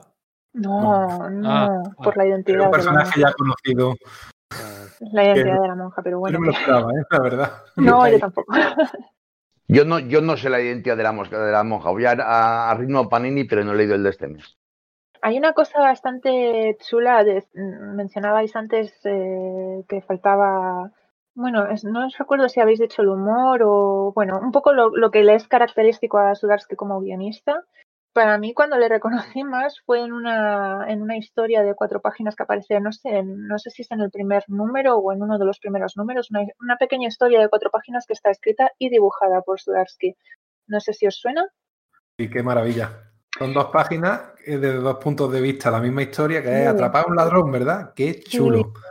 Es fantástico. Básicamente una, una serie de secuencias de cómo eh, percibe eh, Daredevil, eh, no sé si es un secuestro o algo, no me acuerdo si es un robo o un secuestro, creo que hay un niño implicado, o sea que creo que es un secuestro. Sí, Entonces, secuestro, sí. Alterna eh, la página dibujada, pues como estamos acostumbrados, ¿no? En plan eh, totalmente dibujada, con las onomatopeyas eh, más o menos sutiles y tal. Y luego pone esa misma página con la visión de Daredevil, la visión radar, las mismas onomatopeyas, pero estridentes. Y es un poco jugando, pues eso, cómo ves tú las cosas y cómo las ve él. Y fue el momento en el que vi totalmente a, a, a Sudarsky. Fue, y es, ya os digo, es guionizada y dibujada por él. Es el Taika, el Taika Waikiki de los Waititi de los cómics, Íñigo. Yo le llamo Chips porque somos colegas. y porque cuesta No. menos, ¿no? Sí. No, es un tío muy majo. ¿eh? A través de redes sociales es, es un tío fantástico. Es un tío muy Sí. gracioso, muy gracioso. Sí, Y me encanta sus ex criminals con Matt Fraction. Sí, efectivamente. Oye, mm, si lanzo una encuesta en Twitter en la que pongo Mark Waid, Chip Zdarsky, Brubaker o Bendis, eh, supongo que mantendréis vuestro voto a Wade, ¿no? No creo que eh, haya la perspectiva, 20 números suficientes como para cambiar de voto, pero ¿qué, qué creéis que ganaría? Uf, Yo creo que Wave. yo creo que también es pronto todavía para comparar. ¿Creéis que Sí. ganaría Wade? Yo creo que ganaría sí. Bendis. Yo creo que ganaría Bendis, fíjate. No, Bendy sabes que cae mal en Twitter. Mm, yo creo que ganaría Bendis. Porque, para empezar, hay mucho troll. bueno, estamos contando con esto. Y luego yo creo que sí que creo que es potente, ¿no? Porque eh, defines fácilmente la, la, la tapa con una idea, ¿no? Con una frase, ¿no? La tapa en la que, en la que se, de- se desenmascaró la identidad secreta de Daredevil. De La, la tapa de Brubaker, bueno, como la res- resumes en una idea, en una imagen potente, eh, cuesta un poco más, ¿no? Y la de Wade, pues sí, la tapa luminosa con tres grandes dibujantes, pero yo creo que, no sé, yo creo que sí, creo que ganaré. Lanzaré la encuesta, ¿eh? Lanzaré la encuesta de, ahí, de la cuenta de Sala de Peligro para, para ver quién, quién tiene razón. Tú, Íñigo, has dicho que Wade, que crees que, crees que ganaría Wade. Creo que sí. Pero bueno, quizá por poco ahora mismo. Quizá es que le va haciendo falta una reedición a Wade. También volviendo a lo que decíamos antes. Claro. Que hay mucha, hay mucha gente que es que literalmente no puede leer esos cómics. Claro, efectivamente. Los dos primeros están en el Marvel Saga y el otro en las, en las grapas mensuales. Bueno, ¿qué os parece si lo dejamos aquí? Porque no hemos hablado de la peli, no era nuestra intención, ni del baile de columpios, no hemos hablado de la serie, porque entonces se nos va de las manos. No hemos hablado de miniseries satélite, ni paralelas, ni, ni del Dien, ni del Ninja, ni de las series de Electra, ni de nada. No hemos hablado de nada de eso, ni de Bullseye en los Vengadores Oscuros de Brian Michael Bendis, eh, que estuvo guay, ni de Echo en los nuevos Vengadores de Brian Michael Bendis, que no estuvo guay. Eh, una, una bueno, espía. Echo per- per- persiste todavía. En la colección de la Capitana Marvel era una de las de las que estaban atrapadas en esta, en esta especie de mundo Mad. Max posapocalíptico. Es verdad, sí, sí, con Helmet y con Hulka, creo. Sí, sí, sí. Sí, Eh, y con Spider-Woman. Y con Spider-Woman, sí. Eso es. Sí. Eso es. Pero sí, desde los tiempos aquellos de la espía sorda De, con, bueno, en fin. La espía sorda con un exoesqueleto de hombre que man- a la que mandan a espiar a ninjas, A que, no puede leer, que, no puede, que no puede leerles los labios. Eso, silenciosos y que iban con- tapados con máscara. Y bueno, efectivamente. Luego se acababa, se acababa liando con ojo de halcón, ¿puede ser? Sí, sí que se enrolla con Mick Clint. No sé por qué pregunto esto. Esto es acabar con mal sabor de boca. Bueno, pues eh, Lidia, muchas gracias por animarte a participar y- en este podcast. Me lo he pasado Pues bien. muchas gracias a vosotros. Ha sido fantástico. Pues me alegro, me alegro que te lo hayas pasado bien. Eh, Íñigo, Enrique, nada, en dos semanitas hacemos el primer año.